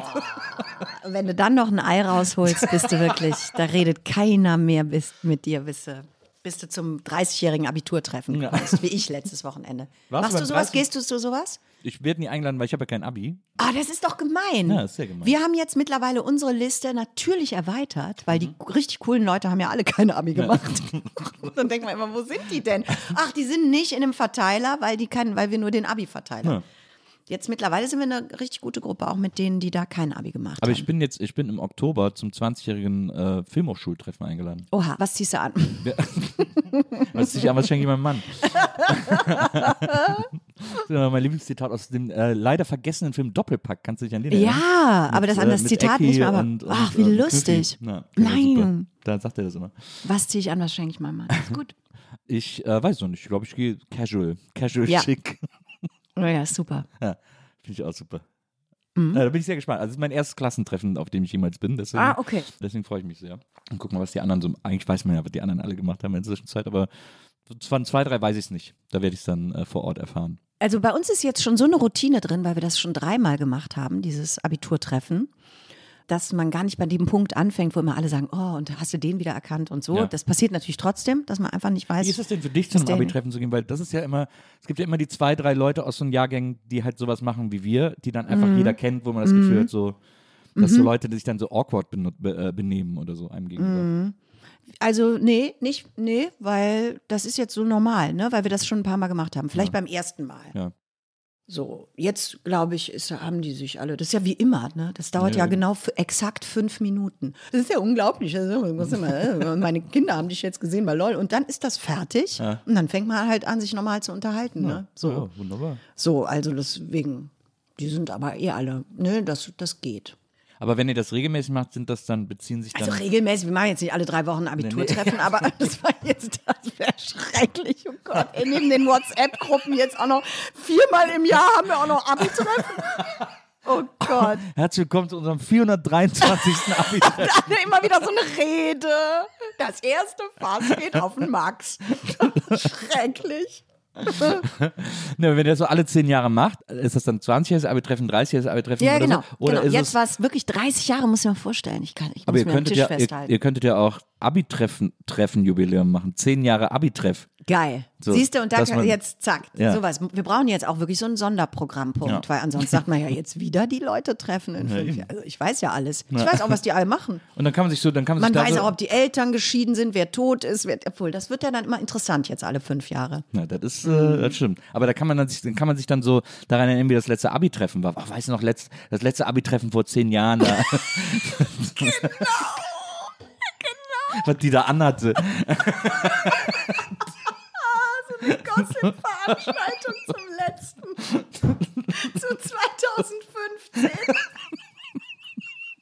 Ja, letztlich, es ist so einfach, es ist wahnsinnig banal dann auch. Ja, ist ganz gut.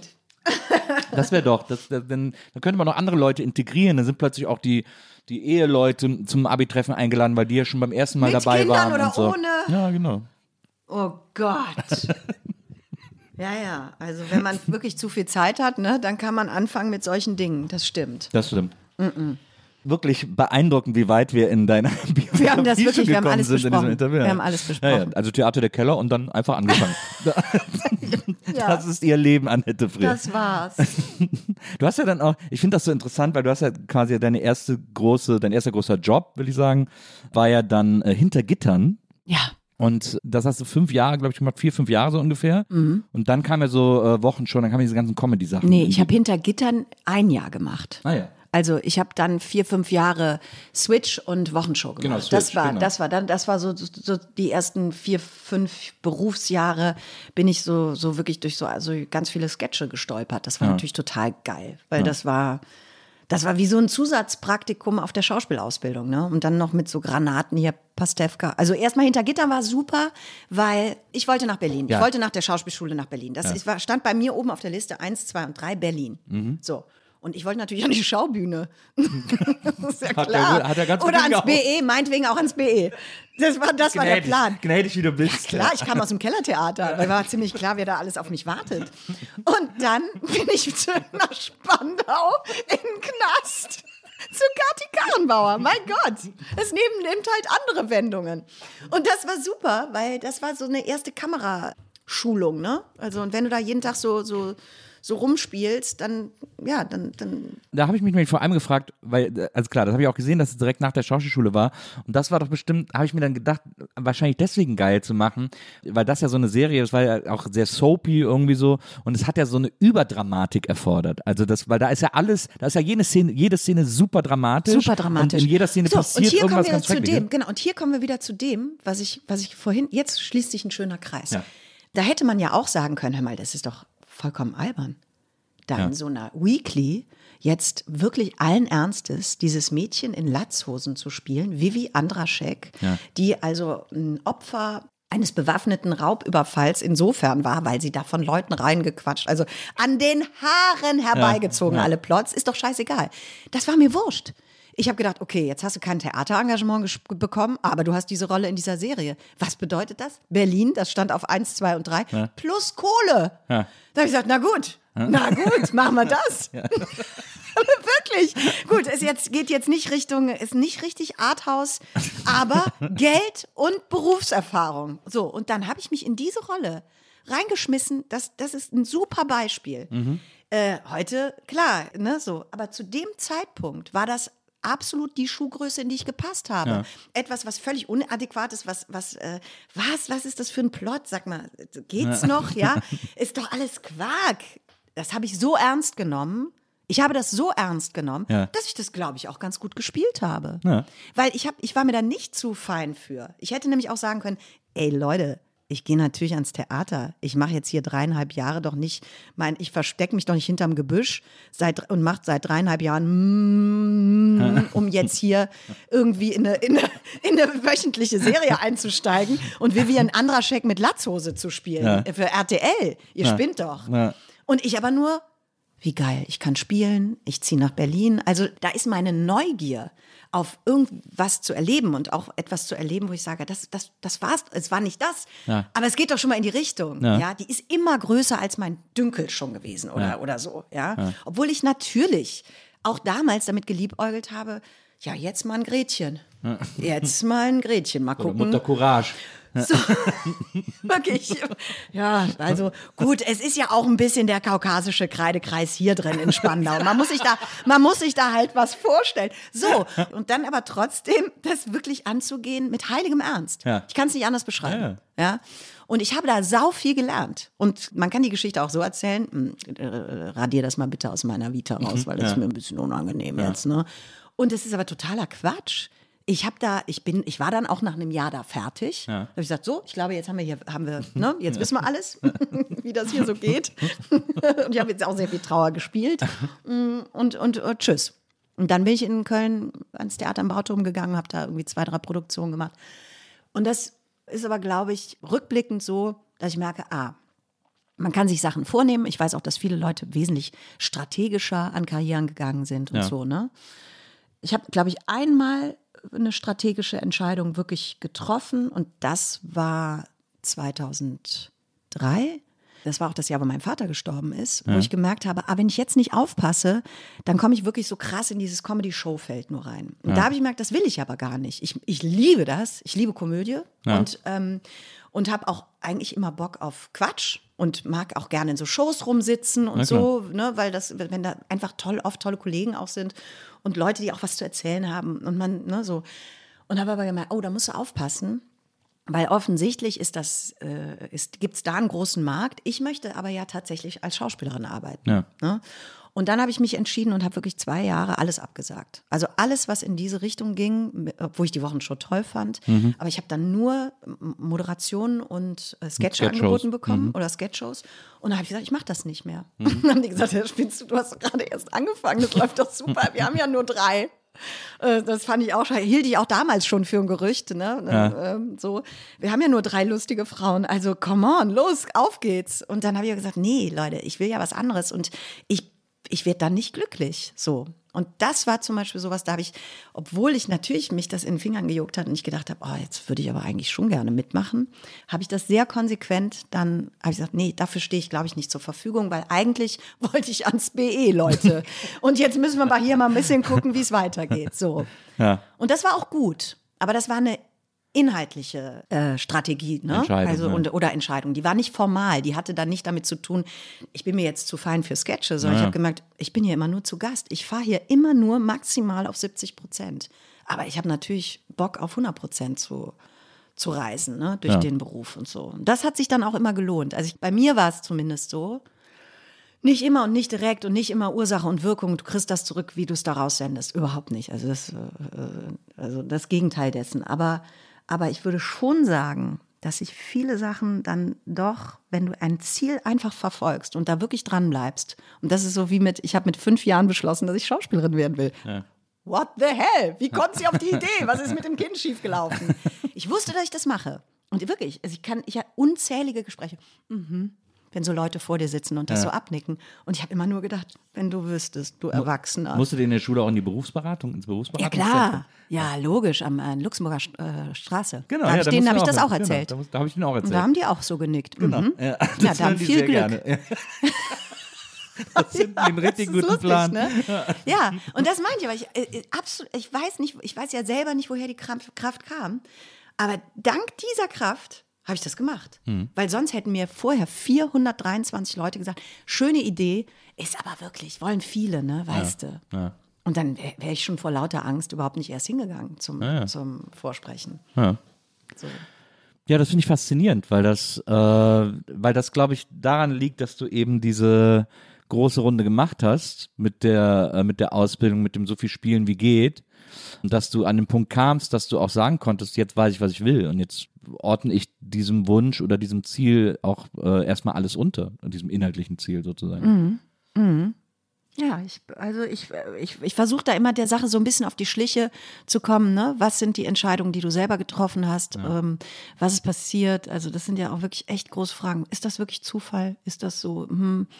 Aber ich glaube, dass ich zu 90, wahrscheinlich 95 Prozent des Lebens, das ich lebe, das habe ich, da habe ich selber mm, dran ge, geschraubt. Ja. Ne? Ja. Und ähm, was ich daran ganz gut, ja, das ist immer schwierig, das zu sagen, weil ich jetzt auch wirklich was tue, was ich gerne mache. Das ist natürlich für jemanden, der etwas tut, er, was er nicht gerne macht, vielleicht direkt eine Bedrohung oder, oder, oder so, dass er sagt, ja, ja, du hast ja gut reden.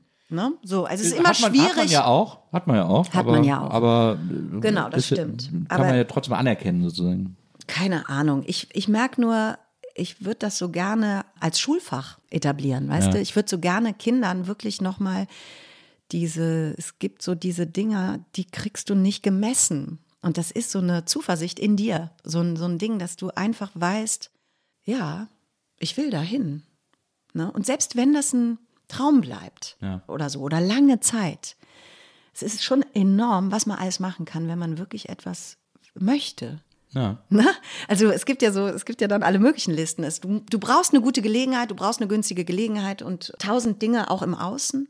Aber es gibt auch ganz viel, was, was mit dir zu tun hat. Ne? Und da, äh, auf die Idee kommen viele gar nicht. Und ich glaube, wenn wir das unseren Kindern wirklich früh beibringen würden, ne? dass es das gibt und dass man dem nachhören muss und so, dann könnte ich mir schon vorstellen, dass das für viele Leute anders laufen könnte, weil das eine andere Selbstverständlichkeit dann hat. Und dann ist das nicht immer so was Mythisches oder Mystisches oder so, ah, äh, ne, das Märchen von und du musst deinem Traum verfolgen. Tellerwäscher zum Millionär. Ah, diese, Immer diese komischen, weißt du, das sind Emotionen. Ja, da gibt es keine Wissenschaft drüber. Na Wo ja. ich immer denke, hm, Doch, doch.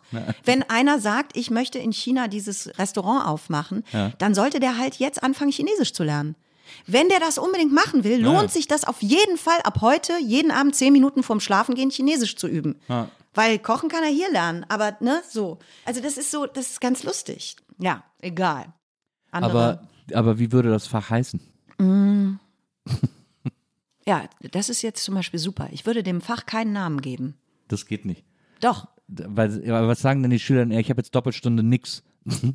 Es muss ja irgendwas sein, was man auf I verniedlichen kann. Reli, Bio, also Bio hat kein I am Ende. Geschi. Ichi. Ichi. Ich habe jetzt Ichi. Ichi? Ichi. Ich mach mal Ichi jetzt. Ich mach, ich mach, ich mach jetzt mal anderthalb Stunden Ichi. Wir können es auch einfach Friri nennen. Wir, wir Aber für andere Leute ist das ganz schwierig, wenn wir den Unterricht Friri nennen. Ich habe Nilsi. Ah, wie heiße ich nochmal? Warte mal. Ja, das muss wirklich irgendwas, weil das ist, äh, das ist eben nicht Mathe, Geschi, Dingens, sondern das ist sowas. Na, ich weiß, was du meinst. Ich, ich, find, ich, find, ich empfinde das ähnlich. Ich glaube, dass Schule ja viel mehr ein Ort sein müsste, in dem Ideen vermittelt werden, als so stumpfes, abrufbares Wissen. Das muss zu einem Teil auch vermittelt werden, aber ich finde, es wird noch zu einem zu, es wird zu einem zu großen Teil noch zu viel Wert darauf gelegt und es wird halt da wird niemand aufs Leben vorbereitet. Das ist wirklich Nein. nicht der Ort Nein. dafür offensichtlich. Und da gäbe es so viele Anknüpfungspunkte, wo man sagen könnte, es gibt ja auch seit Jahren Leute, die wollen, dass Medienkompetenz ein Fach wird. Und das finde ich auch nicht dumm. Also so ein Mhm. bisschen zumindest ihnen erklären, wie man nicht so leicht auf Fakes reinfällt. Also das würde ja schon reichen, um da so ein bisschen eine etwas selbstbewusstere oder selbstbestimmtere Generation, wobei man ja auch sagen muss, dass die uns ja auch technisch und Dinge technisch zu kapieren Die lachen sich natürlich tot. überlegen sind. Ja. Aber so, so ein paar Sachen kann man ihnen, glaube ich, doch noch mitgeben auf dem Weg. Ich finde zum Beispiel auch, was, äh, was ich in Amerika, was ich immer beneidet habe, also auch als ich dann eine Tochter hatte, die selber zur Schule ging, wo ich immer gedacht habe, wieso gibt es das hier nicht, ist, dass es an amerikanischen Schulen immer Debating gibt. Dieses so, den Standpunkt des anderen einnehmen und dann richtig ernsthaft diskutieren müssen und den Standpunkt des anderen Ey, einnehmen zu müssen. aber sowieso, aber das meine ich, das ist, das ist jetzt ein ganz grundsätzliches und ich hasse dieses Bashing. Ich hasse Bashing von vom Gesundheitssystem, Ja, ja, Schulsystem, auch politischen System, weil entweder, entweder gehst du rein, arbeitest da und versuchst was zu verändern, ansonsten bleibt das immer so stammtischig. Ne? Ja, ja. Und deswegen bin ich da immer so, so ein bisschen vorsichtig und versuche Ja, ja. dann, wenn ich über was, über diesen Vorhandspaß zu reden, wo ich sage, okay, das habe ich, das habe ich jetzt mal studiert. Aber, Ja. aber genau das, das ist völlig anderes Lernen und äh, diese englischen Schulsysteme beispielsweise, ist ja. Ja. in allen möglichen Ländern schon an einem ganz anderen Punkt. Das ist natürlich viel interessanter. Und mit den Kindern mal zu überlegen, okay. Ne? Und nicht zu sagen, ihr müsst ja kein Abitur machen. Ja. Ne? Das ist ja eure Entscheidung. Ja. gut, so kann man natürlich auch rangehen. Aber das ist so, ey, das ist so eine Asbach-Uralt-Scheiße, Ja. wie, man, wie man Leute motiviert, in einem Raum gemeinsam was zu gestalten. Ja. Das ist nun wirklich, äh, das ist nun wirklich ein Wissen, was es jetzt was ganz gut erforscht ist, was aber in den Schulen fast noch keinen, also in den Gymnasien, in den klassischen, überhaupt keinen Ja. äh, Einzug gehalten hat. Und ansonsten natürlich aufgrund von Versprechungen, die aber personell überhaupt nicht eingehalten werden können, dann immer gegen Wände klatscht und so, ne? Weil wir einfach anderen falschen Fokus setzen, meiner Meinung nach. Also das muss bezahlt werden und das muss an oberster Stelle stehen. Ne? Die Rettung der Schulen und nicht die Rettung der Banken. Aber das ist halt Ja. meine bescheidene Meinung und ich glaube nur wirklich, wenn, wenn da was sich wirklich strukturell ändern würde, weil alle reden über Zeitenwende, alle reden über Transformation. Das ist Transformation. Ja, absolut, Mit ja. Schülern anderen, anders lernen in der Schule. Zwischendurch mal eine halbe Stunde eine Pause machen und wirklich sagen, so, jetzt sind wir alle hier in diesem Raum. Wir atmen jetzt. Ja. Es ist scheißegal, ob das christliches oder fernöstliches Atmen oder whatever, aber diese Sache an sich, mal die Fresse zu halten und sich eine Viertelstunde am Tag auf sich zu besinnen, Ja. Ist die beste Idee des Tages immer. Ja. So, und das könnte man natürlich in der Schule unterbringen. Naja, absolut. Also, d- nur da, da, das ist halt. Ja, das, also das ist ja äh, systemisch alles wahnsinnig irre kompliziert. Eine Frage dazu noch, kam zu euch in Rodenkirchen auch der Glasbläser an die Schule? Geil, wie wir jetzt so diesen, diesen riesen einer von äh, Transformation. Warte ganz kurz, können Sie bitte ganz kurz mal ins Hafenbecken zurück? Wir würden uns gerne mit dieser kleinen Jolle, wo wir mit unserem Arsch genau reinpassen, nochmal. Der Glasbläser. Hast Ja. du Glasbläser, Glasbläser, ja. gesagt? Hilf mir kurz. Bei uns in der Schule kam, ich glaube in der Grundschule vor allem, kam irgendwie einmal im Jahr der Glasbläser. Ja. Der hat dann so in der Aula gezeigt, wie, wie er Glas bläst. Also hatte dann auch so Ja, einen Bunsenbrenner dabei und hat so Ja. ein Glas geblasen. Ja. Und dann konnte man danach bei dem immer Sachen kaufen, so kleine Glastiere. Und er hatte immer so ein Bierglas dabei, das so aussah, als wäre was drin. Ah, und das, und das dann wollten den natürlich, Trick gemacht. Genau, das Und wollten dann- alle Kinder haben. Toll. Aber kein Kind hatte halt zufällig 20 Mark dabei, weil niemand wusste. Der arme Glasbläser, der hatte immer die geilsten Sachen der. Arme Glas, der hat uns doch abgezockt. Der hat uns doch die letzten Kröten aus der Tasche gezogen für sein scheiß Bierglas, weil er eine Werbeveranstaltung an der Ah, Schule gemacht hat. Mist. Der war bei uns nicht. Der war mit Wesseling voll beschäftigt. Der hat's nicht, der hat's nicht bis nach Rundkirchen. Der hatte seine ganzen, der hatte seine ganzen 200 Mark, hatte der schon in Ja, Wesseling das verdient. geht alle nach Wesseling. Bei den reichen Wesselinger Kindern hat er da schon abgestaubt. Aber gab es nicht sowas bei euch an der Schule? Nein, wir haben Wachskerzen äh, ziehen gemacht. Das aber, habe ich mit dem so Herrn Veranstaltungen, gemacht. wo kam auch mal ein Bundeswehrmann in die Klasse oder sowas. Gab's Ja, doch, das gab's. Das, äh, aber das war auch noch nicht so populär wie heute. Ne? Also das gibt's viel öfter. Es das gibt heute ja, noch oft, Es gibt heute alles Mögliche. Du kannst zum Beispiel als Eltern deinen Beruf in der Klasse. Ich werde das oft gefragt, Ja. ob man, weil das ist natürlich ein attraktiverer Beruf als, ich sage jetzt gar nichts, weil ich, ich, ich, ich habe einen Shitstorm schon vor der so, egal Quatsch. welchen. Ach so, Quatsch. Aber, das, Und- aber ich finde es geil, wenn du da mit so einem Seidenschal in die Klasse kommst. Na klar, das würde ich auch machen. Hallo! ich bin Schauspielerin. Wie ihr sicher an der gestützten Stimme vernehmt. Mm, und dann, und Kinder, jetzt atmen wir gemeinsam. Dann sagen die, oh Gott, halt die Fresse. Zitronengesicht, Dieser, das ist Transformation, dass wir mit der Schauspielerin atmen müssen. Ach du Scheiße. Tolle Idee. Macht doch wieder nur jeder seinen Scheiß. Sowas gibt es heute viel öfter. Naja, verstehe. Ja. Na, das, war, das war früher. Das war bei uns anders. Wir haben noch richtig mit dem Rohrstock die binomischen Formeln in die Rübe geprügelt bekommen. ähm, Ja, war, war nicht alles schlecht. bei uns hingen auch immer Poster vom WDR in der Schule. Der WDR hat regelmäßig an Schulen Poster seiner neuen Produktionen geschickt, so, wenn es Kinderfernsehen war. Deswegen bist du, deswegen ist das, das, hatten wir auch nicht. Wir hatten auch nicht die Poster vom WDR. Mal, ist- Hattet ihr Das habe ich Wasser? alles. Nee, das haben wir auch nicht bekommen. Ich überlege gerade. Nee, bei uns war wirklich nur. Ich überlege, was die da hingehängt haben. Mm -mm. Da waren Veranstaltungen in der Aula vom WDR, habe ich also nichts, nichts haben die. Ich weiß noch, das Poster vom Fliegenden Ferdinand, die Besucher, so Luzi der Schrecken der Straße, diese Serien, die haben immer eigene Poster bekommen und dann, dann wurden die da aufgehangen am, am Schulflur. Rauchen erdrückt, merkst, auch so, ein, merk- auch so ein Plakat von damals, wo so ein Typ im Aschenbecher so zerdrückt wird. Nee, da war bei uns alles voll von der Physik AG. Weiß nicht, da. Ich, tut mir leid. Ey, kennt ihr Pythagoras? Hatten die bei uns nicht. Ja. Aber jetzt, ich kriege. Also mir tut's leid, mir tut's mehr leid als dir, was, was ich da alles, was ich da alles Ja, bei dir war das natürlich alles wirklich Vorbereitung auf die ersten Berufserfahrungen natürlich. Das war ganz klar, warum das. Bist da einfach den, den Gang auf und ab gegangen hast gedacht. Das mache ich auch nicht. Sag mal, du hast ja von diesem, von diesem, von diesem Startpunkt aus eine atemberaubende Ah, wir kommen nicht weiter. Wir kommen da nicht das ist krass. Das ist der Wahnsinn. Aber ich, ich, ich überspringe jetzt ganz viel, Mhm. weil wir haben es ja alle mitbekommen, dass du äh, äh, Danny Lewinsky und so weiter und so fort, Dani Lewinsky, Entschuldigung, äh, äh, diese ganzen, diese ganzen Serien, die du gemacht hast und wo du dich auch wirklich etabliert hast als Schauspielerin, Mhm. äh, sowohl im komödiantischen Fach als auch im, im etwas ernsteren Fach. Jetzt ist natürlich die Frage, BE und oder Schaubühne, Mhm. War das, ist das dann dazwischendurch mal passiert oder ist das immer, oder ist es nicht passiert und Nee, nee, nee, also das Traum ist mehr? weder noch, nee, genau, genau, das ist weder noch passiert. Ich habe immer mal als Gast äh, äh, gespielt an verschiedenen Häusern, aber ich bin nie in diese, in diese Szene reingeraten, wirklich. Und im Prinzip ist es, hat sich das dann irgendwann, es war lange Zeit ein Traum, dass ich immer dachte, ich gehe jetzt doch nochmal fest ans Theater so, und, und, und ich mache das noch.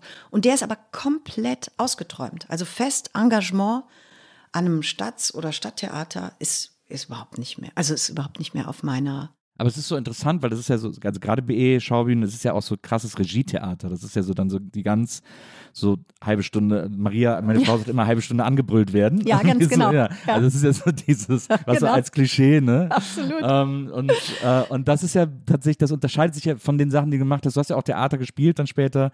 Auch, ich glaube, eine Komödie hast in, in Berlin hast du äh, auch ein Stück gespielt. Genau, eine Familie haben wir da gespielt, genau. Genau. Orange County war das, glaube ich. Ja, Äh, ganz genau. Ja, Ja. genau. Ja.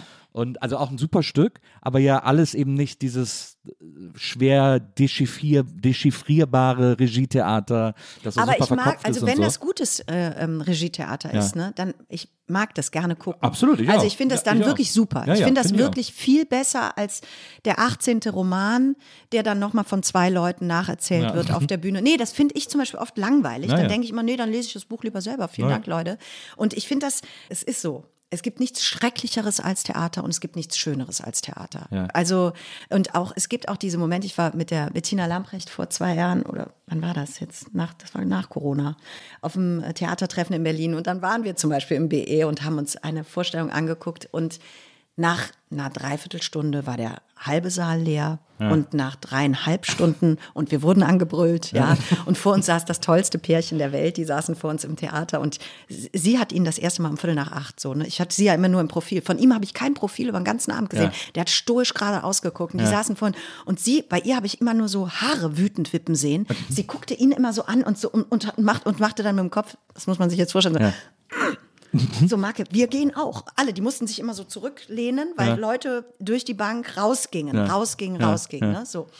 Und wir haben, ich habe die Hälfte des Abends habe ich das Theater verfolgt, die andere Hälfte dieses Pärchen vor mir, weil das war das beste Beispiel für, ich glaube, ihm hat es wirklich gefallen. Ja. So übrigens auch mir und der Bettina. Ja. Es war ein toller Abend. Der war schrecklich. Ich, hab die, ich war um 23 Uhr kurz davor, die anzubrüllen, die Schauspieler. Ich habe gedacht, guck mal, die wollen das doch. Du musst jetzt sagen, hört auf, hört auf, ich kann nicht mehr, ihr macht mich fertig, ich habe es verstanden. Die Lektion über Wohlstandsverwahrlosung ist angekommen. Fickt euch in euer Schauspielknie. Aber dann wird's wieder toll. Also das, das, was ich damit sagen will, ist, das war eine Zumutung der Abend, so wie gute Kunst auch eine Zumutung sein Ja, ja, kann. absolut. Ja, Absolut. so. Das ist nicht mein Weg. Also, und dieses Pärchen ist übrigens nicht gegangen. Sie ist, Ja. sie ist, sie ist irgendwann alleine. Und das war Ah, aber fünf Minuten vor Schluss. Das heißt, es, es war ganz toll. Und es war wirklich zwölf Uhr nachts. Also es hat wahnsinnig lang gedauert. Ich bin aber raus und habe gesagt, guck mal, war das nicht geil? Und wir waren, glaube ich, noch 30 Leute. Ja, so. Und das ist jetzt nicht, weil ich masochistisch bin, sondern weil ich dem Abend wirklich was abgewonnen habe. Ich bin durch alle Lebensphasen, die man so haben kann, durchgegangen. Von pure Verzückung zu, ich Gott, es nervt mich so, es ist so schlimm, hört bitte auf. Ja, ich hab's gehört, ich hab's gehört. Und Langeweile und wieder, aha, Heiterkeit. Ja, so. Das war so ein Abend. Und das kriegst du natürlich wirklich nur. An Häus und dann auch, äh, genau, an, wie soll ich das sagen, an subventionierten Theatern, weil das ist nicht Theater für, für, für Massen, weil da gehen die Geschmäcker so auseinander. Es ist trotzdem ein ganz wichtiger Abend gewesen. Also deswegen, da, da sind wir wieder in so einer Diskussion. Ja. Ne? Es ist offensichtlich nicht mein künstlerischer Weg geworden. Ich bin total in der Unterhaltung in erster Linie gelandet und kann das aber ja alles trotzdem, das ist ja, das gehört ja alles dazu. Kannst doch da auch immer noch landen, eigentlich. Ja, vollkommen. Aber es ist wirklich so, ich, das, das ist auch wie mit diesem Pony, ja, ich, ich, viele Dinge, ich genieße das dann auch, das zu sehen. Mir ist das gar nicht mehr so wichtig, dass ich alles selber machen muss. Ja, verstehe. Sondern äh, mir geht's um die Beschäftigung, um die Debatte, um was ist Kunst, warum sind wir heute hier, warum trifft sich dieser Raum, was ist mit den Leuten da los. Also weißt du, das ist so, das interessiert mich natürlich jetzt viel mehr als vor 20 Jahren, als ich einfach nur selber spielen wollte. Und die Zumutungen am Theater, die sind äh, natürlich auch wesentlich krasser als eine Verabredung für einen Film. Ne? Wenn ich mich fünf Wochen für einen Film verabrede, da kann ich abends nach Hause gehen und sagen, na ja, das war jetzt Drehtag 21 und jetzt bin ich demnächst aber auch durch. Ne? So, also das kannst du ja am Theater alles gar nicht. Also diese Freiheiten, die ich auch genieße in diesen Arbeitsverabredungen, die hätte ich ja gar nicht, wenn ich fest ans Theater gehe. Und meine Erfahrung ist, dass du auch nicht einfach so, es sei denn, du warst mal lange fest am Theater, dann kannst du als Gast dahin und dahin und dahin. Das ist aber auch so eine, es ist eben eine Szene. Und wenn du diesen Weg nicht, nicht so gegangen bist, dann musst du ganz viel Aufwand betreiben, um da reinzugelangen. Mhm. Und ich merke, den Aufwand habe ich gar nicht zur Verfügung. Den möchte ich nicht investieren. Da sind mir viele andere Themen in meinem Leben mittlerweile viel wichtiger. Damals habe ich da unheimlich mit gestruggelt, weil ich mich immer als Tragödin gesehen habe. Immer. Ich dachte immer natürlich, das ist, das ist ja auch, ne, das ist ja auch der Grund, warum ich es tue und so. Und habe da, hab da irre Kämpfe mit mir ausgefochten. Die habe ich heute überhaupt nicht mehr so. Ja, so, weil, weil ich merke. Wir sind wieder bei dieser Zufriedenheit äh, angekommen. Möglicherweise. Also ich bin auch oft unzufrieden, aber nicht, weil ich nicht am BE fest engagiert bin. Ja, ich meine ja auch nicht, ich meine mit Zufriedenheit auch auf gar keinen Fall satt. Also das ist ja, sind glaube ich zwei sehr extrem. Ja, unterschiedliche das stimmt. Mhm. Zustände. Aber äh, man kann ja zufrieden und trotzdem zufrieden sein und trotzdem noch Hunger haben. Irgendwie so, das finde ich kriegt man irgendwie ganz gut hin. Und das kriegt man aber erst, wenn man das bedeutet ja auch, dass man viel mehr weiß, was man will, als man es früher noch wusste. Irgendwie. Genau. Das bedeutet, dass man einfach eigentlich viel mehr Verantwortung. Warte mal, ich brauche noch mal ein Trinken. ich habe schon ausgetrunken. Meinst du es alle? Meins nicht.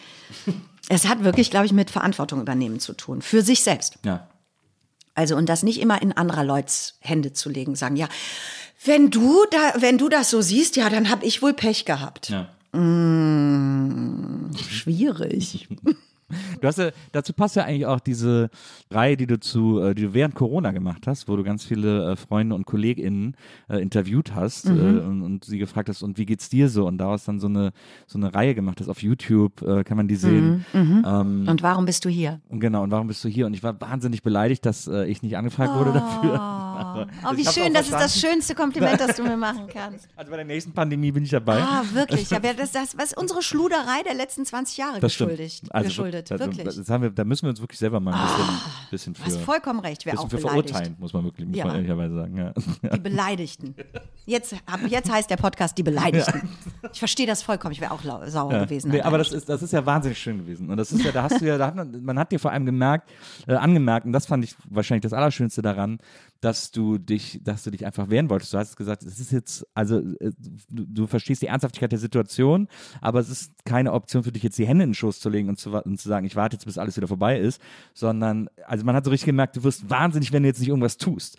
Und, äh, und wolltest quasi einen positiven Beitrag zur ganzen Debatte äh, bringen und hast dann eben diese, diese Reihe gemacht, wo ganz viele ganz fantastische äh, äh, KollegInnen ähm, äh, irgendwie erzählen, wie es ihnen gerade geht. Und das ist ja eigentlich super simple Idee, aber das hat echt ganz fantastisch funktioniert. Ja, ja, also es war ein simpel, also das war wirklich simplicissimus, aber Ja. ich habe gemerkt, okay, das ist es jetzt. Also so einfach ist es. Wir stellen eine Kamera auf und, und die räumliche Idee, das ist eigentlich für mich das, das Wichtigste als Zeitdokument von diesem Ding, ne, dass wir in diesen leeren Theatern waren, leeren Bars und einem leeren Schwimmbad in einer leeren Kirche. Ne? Und allein das äh, verortet das direkt da so. Und die Gespräche selber sind zeitlos. Aber sie sind entstanden im November und Dezember 2020.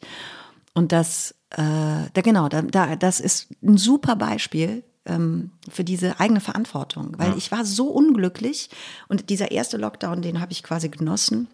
Und den zweiten, das fand ich alles so schlimm, weil ich so diese, im ersten Mal im, in meinem Leben sowas wie wirklich eine gesellschaftliche Spaltung, von der du jeden Tag liest, wo ich immer denke, ich weiß auch nicht, ich, ich sehe zwar eine krasse Schere, aber eine Spaltung unserer Gesellschaft, nein. Und da habe ich plötzlich gedacht, aha, jetzt geht's hier los. Impfen oder nicht, dies oder das, das oder das. Verurteilung, Verurteilung. Ich finde übrigens den Namen eures Podcasts. Niemand wird, Niemand wird ver- verurteilt. Das ist für mich der Name des Jahres. Ja. Also ich, da hatte ich noch gar nichts gehört, da habe ich gesagt, oh, wie geil ist die Idee, niemand wird verurteilt. Das muss eigentlich über. Aha, das ist der Titel von dem Unterricht für Kinder. Niemand wird verurteilt. Das ist ja eigentlich ein altes Brainstorm-Motto. man, soll, man, man soll ja bei Brainstorming-Sessions immer So. sagen, sagt, was ihr wollt, niemand wird verurteilt. Ja, hervorragend. Ähm, äh, äh, was ziehe ich an? Was kaufe ich Was ich an? Was Mann? schenke ich meinem was Mann? schenke ich Ja. meinem Mann? Okay, und der Unterricht für die Kinder, den es noch nicht gibt, der Ja. heißt Niemand wird verurteilt, in Klammern auch nicht ich selbst. Ja. Und äh, super, jetzt haben wir das. Okay, sehr gut. Was, Brainstorming dauert halt manchmal eine halbe Ja. Stunde, muss nicht mehr. genau, das war das schon. Und das war wie eine Gestaltung von einem Raum, der nur mit äh, sogenannten Fakten vollgestellt ist, wo ich nicht mehr durchgekommen bin, Ja. wo ich gesagt habe, "Ugh, jede Begegnung, ich bin Leuten aus dem Weg gegangen. Also ich, man durfte ja sowieso niemanden Ja, ja. treffen. Und wenn ich wusste, oh Gott, da ist der XY auf der Straße, weil man dann doch irgendwo hingegangen ist und man würde sich jetzt auf zwei Meter unterhalten und ich nur, oh Gott, schnell Straße wechseln. Mhm. Weil das Gespräch, ich weiß schon, wie es geht. dann kriege ich jetzt wieder die News vom Lauterbach äh, ähm, erklärt. Ich kriege wieder alles erklärt, weil die Leute so eine Angst hatten, inklusive ich natürlich auch, dass sie vor lauter Angst die anderen anbrüllen, worauf es jetzt ankommt. Ne? Bringt natürlich alles überhaupt nichts. Ja. Wissen wir jetzt auch. Dieses, das kommt einem ja fast schon albern vor im Nachhinein. Ja. Ne? Sondern es müssen Entscheidungen getroffen werden, auch politische. Und die muss eine Gesellschaft dann entweder gemeinsam tragen. Und dann gibt es Leute, die sagen, nö, das trage ich nicht mit. Die werden ihre Gründe haben. Aber dieser Aufruhr und dieser Ärger und diese, dann bist du nicht mehr mein Familienmitglied. Wenn das so ist, sind wir geschiedene Leute. Dann, sorry, dann weiß ich nicht mehr, über was ich überhaupt noch mit dir reden soll. Kann- das kann man ja alles noch abrufen, was da los war. Ne? Und wie albern einem das, äh, natürlich gibt es eine Bekenntnis in einem ge- gewissen Und für mich war das ganz klar. Ich bin nicht Fachfrau, also werde ich von dem, was ich mir da so zusammenlese, diese, diese Ergebnisse mittragen. Na klar. Das war meine Entscheidung. Und da habe ich gesagt, aber dass ich da viele saure Apfel habe und viele Sachen ganz fragwürdig finde, ja klar, nur wird nicht besser, weil ich das auch noch den ganzen Tag Naja, laut schreie. Na, Also was ist los? Das verstehe ich wirklich, das verstehe ich nicht. Und das sind so, so niedere Instinkte, die wir alle haben. Ich kenne die auch. Mhm. Aber das ist für mich zum Beispiel ein, ein Gewinn von Erwachsenwerden, dass man sich diese Fragen stellen kann. Mhm. Und die muss man für sich beantworten, nicht für alle anderen. Ja. Das ist ja schon Arbeit genug. na, In einer Runde zu stehen, zu sagen, jetzt hat der das gesagt, die hat das gesagt, schaffe ich das jetzt, die Fresse zu halten? Schaffe ich das wirklich? Und wenn du das dann mal gemacht hast, wie geil das ist. Wenn man rausgeht und sagt, super, ich habe keine Meinung gehabt dazu. Und der ist trotzdem weitergegangen. ist ja ist oft ein Luxus, keine Meinung haben zu müssen, aber wenn man sich den leisten kann, dann ist das toll. Dann finde find ich das auch gut. Also Hm. gibt ja genug Situationen, wo man auch, wo man auch das Maul aufmachen muss. Ja, ich, das ist so aber im was Leben. anderes, Ja, ja. wo du merkst, oh, hier wird nicht geredet, weil alle Angst haben, ist eine ganz andere Situation, Naja, als alle dürfen mal rumfurzen und sagen, oh, guck mal hier, Naja, genau. meine Scheiße stinkt aber auch nicht schlecht, oder? ne, das ist ja was ganz anderes. Ja, ja, irgendwie. total. Das, ich glaube, das spürt man auch. Ich finde interessant, was so übrig bleibt. Ich war gestern im Supermarkt und hatte out of nowhere, ich weiß nicht warum, einen totalen Hustanfall. Ich habe mir, hab ich, nicht mehr- ich hab mich nicht mehr eingekriegt. Ich musste einfach, die, hatte so einen Reiz im Oh Hals. Gott. Ich musste die ganze Zeit husten. Und wie die Gesellschaft noch auf Husten reagiert, das ist echt krass, weil ich hatte sehr viel Platz dann um mich rum. Ach, guck. Und Ja. kam sehr schnell an der Kasse ran. Ja. Äh, Aber es ist witzig, weil mir, war es auch super unangenehm. Mir wäre es genauso gegangen. Ja. Wenn jemand vor mir so gehustet hätte, wäre ich auch sofort zwei Meter zurück, instinktiv sofort zwei Meter zurückgegangen. Ich flippe voll aus, wenn einer hustet und äh, innerlich natürlich nur. Da halte ich dann auch meine Fresse, weil gibt keinen Anlass. Aber wenn Leute so in ihre Hand husten, Ja. ja, anstatt wirklich diese Armbeuge, ne? Also das haben sie mir wirklich, das haben sie, diesen Brainwash haben sie mir halt krass verpasst, ja. Da habe ich gedacht, ja, das macht wirklich Sinn, sich in, die, Total. in die Ja. Armbeuge zu husten, weil, und wenn ich das sehe, wenn einer so, so macht, so, und dann Entschuldigung, und dann und geht ihr so an dir vorbei und fasst dich so, so anderthalb Sekunden später an der, wollten hier die Wurst. Geben Sie, gebe ich Ihnen. Wirklich, da flippe ich aus und sage immer, Leute, aber das haben wir doch wirklich so gut geübt. Es war doch nicht alles schlecht in Corona. Das ist doch so leicht. Lass uns das doch einfach mal weiter behalten. Das war doch richtig gut. Ich, war auch, ich bin auch kein Maskengegner. Ich finde auch, wenn du krank bist und mit der Bahn Super. fahren musst, zieh doch eine Maske an. Habe ich neulich gemacht easy mit dem. Schnupfen. Ja, Hey, eben. das war doch total gut. Ich habe ich hab mich super verantwortungsvoll benommen. Und ich habe auch noch so viele zu Hause. ja, eben, die müssen alle weg. Oh, die Stoffmaskenphase. die schlecht werden. Warst du auch so traurig, als du deine Stoffmasken Sehr traurig. Ich hatte weggeschmissen so hast? schöne Stoffmasken. Oh, ich hatte die alle hängen über so Weinflaschen, über so einem Weinregal. Die waren so ganz bunt und selbstgemacht und so. Ne? Nichts leichter als selbstgemachte ich hatte sogar Stoffmasken. eine von den Blackfoes. Nein! Ja. Und hast du die auch weggeschmissen? Nee, aber die hängen noch im Flur alle. glaub, oder die Nein, ich glaub, schickst die du mir mal ein Foto bitte von ich guck denen? mal, ob sie noch da Wenn sie noch da Ich sind, habe auch noch welche. Ich habe so ganz tolle, unbenutzte Stoffmasken, die keine Sau braucht. Und habe gedacht, ach Mann, und das soll man jetzt wegschmeißen. Ja. Ach Mann, ist das fies. Wir sind irgendwann in den Urlaub gefahren und habe ich unsere Stoffmasken noch alle gewaschen. habe ich vor dem Fenster so eine Leine aufgehangen mit all unseren Stoffmasken. Und äh, ich sag mal so, wenn du jetzt erkältet mal bist, dann Ja. kannst du schon eine Stoffmaske. Also es ist halt Aber es ist so richtig geil. Aber es ist, man denkt halt, oh Gott, ey, der hat wirklich noch nie Nachrichten gelesen. Was ist denn los mit dem? Der hat ja wirklich aber- gar keine Ahnung. Aber es ist auch dann so im Nachhinein, ne? wenn man so denkt, als sie uns dann gesagt haben, so, ja gut, die Stoffmasken bringen nichts, alles ihr müsst, ihr müsst richtige Masken tragen, dass man so denkt, so, ja, aber eigentlich auch logisch. so ein Stück Stoff Äh. vor gar nichts schützt. Stimmt, das ist so ein bisschen. Mm. Also, so, das schützt so davor, dass mir so ein Stein in den Mund flie fliegt. Das, davor könnte es schützen. Das wäre so.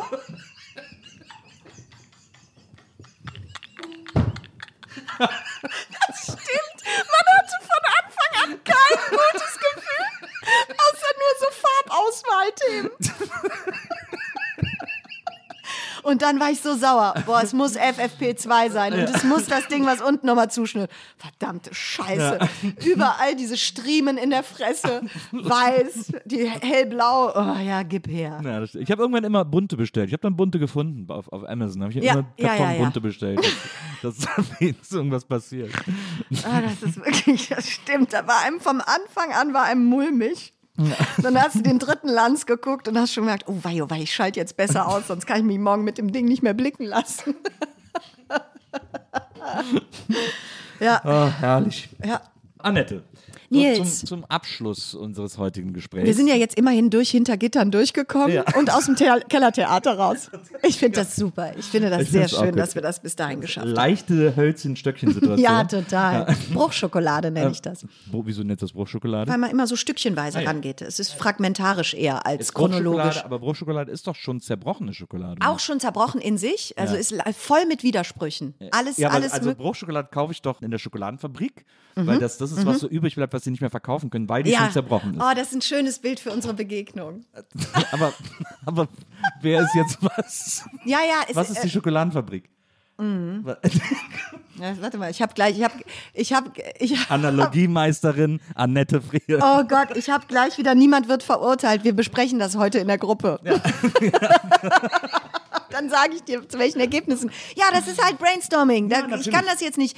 Da muss einer sagen, ah, ich kann jetzt mit dem Bruchschokoladen-Ding was anfangen. Oder der sagt, die sind doch völlig bescheuert. Warum soll jetzt das Gespräch Bruchschokolade gewesen eben. sein? Die ist ja schon in sich gebrochen. Die muss man ja nicht mal brechen. Verstehst du? Da sag ich, ja, genau. Ja, das so- ist, war das Bild. Ja, Ich bin, also auf der, auf der Hälfte hast du mich verloren. Siehst, da kommt dann wieder der Logiker bei dir. Stimmt, ich muss einfach mal annehmen. Ich nehme jetzt einfach mal an. Du hast völlig recht. Dieses Gespräch ist wie Bruchschokolade. Ja, es, aha. es war schon von Anfang an zerbrochen und wir haben einfach nur die Fragmente aus der Tüte geholt. Dies und das, was so, was so kam, einfach mal probiert und Ja, so. Ja finde ich gut. Wir hätten Dann- aus auch den Knoppers Nussriegel machen können. Den nimmst du jetzt schön mit nach Hause Mhm. und dann isst du das erste Mal einen Knoppersnussriegel und erfährst anderthalb Jahre nach dem Rest der Menschheit, was es so, was es so in den Läden zu kaufen gibt. Sehr gut. Ja, ich, äh, meine Damen und Herren, ich weiß, der Rest der Menschheit sind wir alle. Er ist der Einzige, der den Knoppers Nussriegel gegessen hat. Wir sind alle noch. Das ist doch quadratisch, das Knoppers, ne? Was Äh, ich eher, kenne. Eher rechteckig. Ja? Ja, es hat Ja, ja, sind weiß keine ich selber. Seiten. Ja, Spießer. Ich hätte jetzt, ja, ja, ja, aber das, wir wissen alle, wie das Knoppers, Knoppers aussieht. Ja. Knoppers. Gut. Ja, ähm, deswegen, äh, dass wir jetzt auf so einer bitteren Note enden. Äh, Ah! Ist schön. ja, ist schön. Dass Find wir auf, ne, ne. Ja. auf einem Fiss enden, ist doch ganz schön. Du, Fiss ist die bitterste Note, die dir einfällt. Nö. Kommt drauf an, in welcher Tonart wir sind. Wenn wir in C-Dur sind, Ja. es hat ein Fiss wenig zu suchen. Insofern ist das doch ganz, ist das bitter. Würde, wäre das bitter? Aber etwas, was irgendwo nicht zu suchen hat, ist ja nicht automatisch bitter. Nee, das stimmt. Aber wenn wir uns jetzt verabredet hätten auf G-Dur, Mhm. Ähm, dann ist ein Fiss äh, li- naheliegend. Ja. Richtig? Ist das richtig? Bin ich so der, Bestimmt. du bist doch ein Harmonielehrer. Überhaupt nicht. Maestro. Ich- Nein? Nein.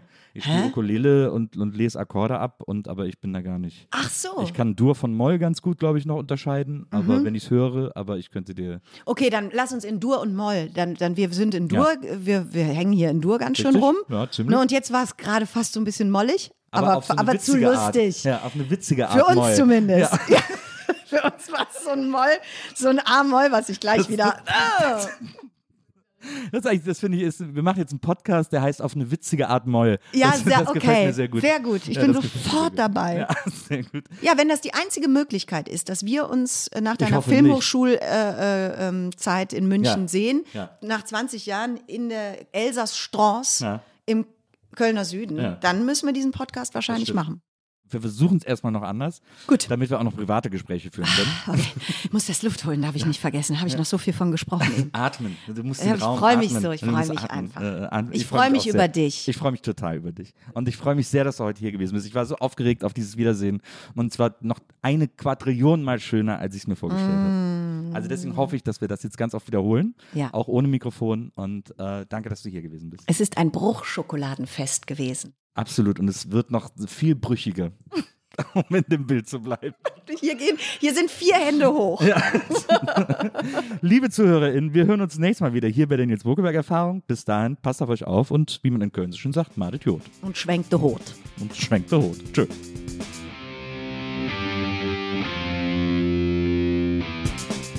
Die Nils Bokeberg-Erfahrung. Von und mit Nils Buckelberg. Eine Produktion von Pool Artists. Team Wenzel Burmeier, Lisa Hertwig, Maria Lorenz Buckelberg, Frieda Morische und natürlich Nils Bokeberg. Die Nils Bokeberg-Erfahrung.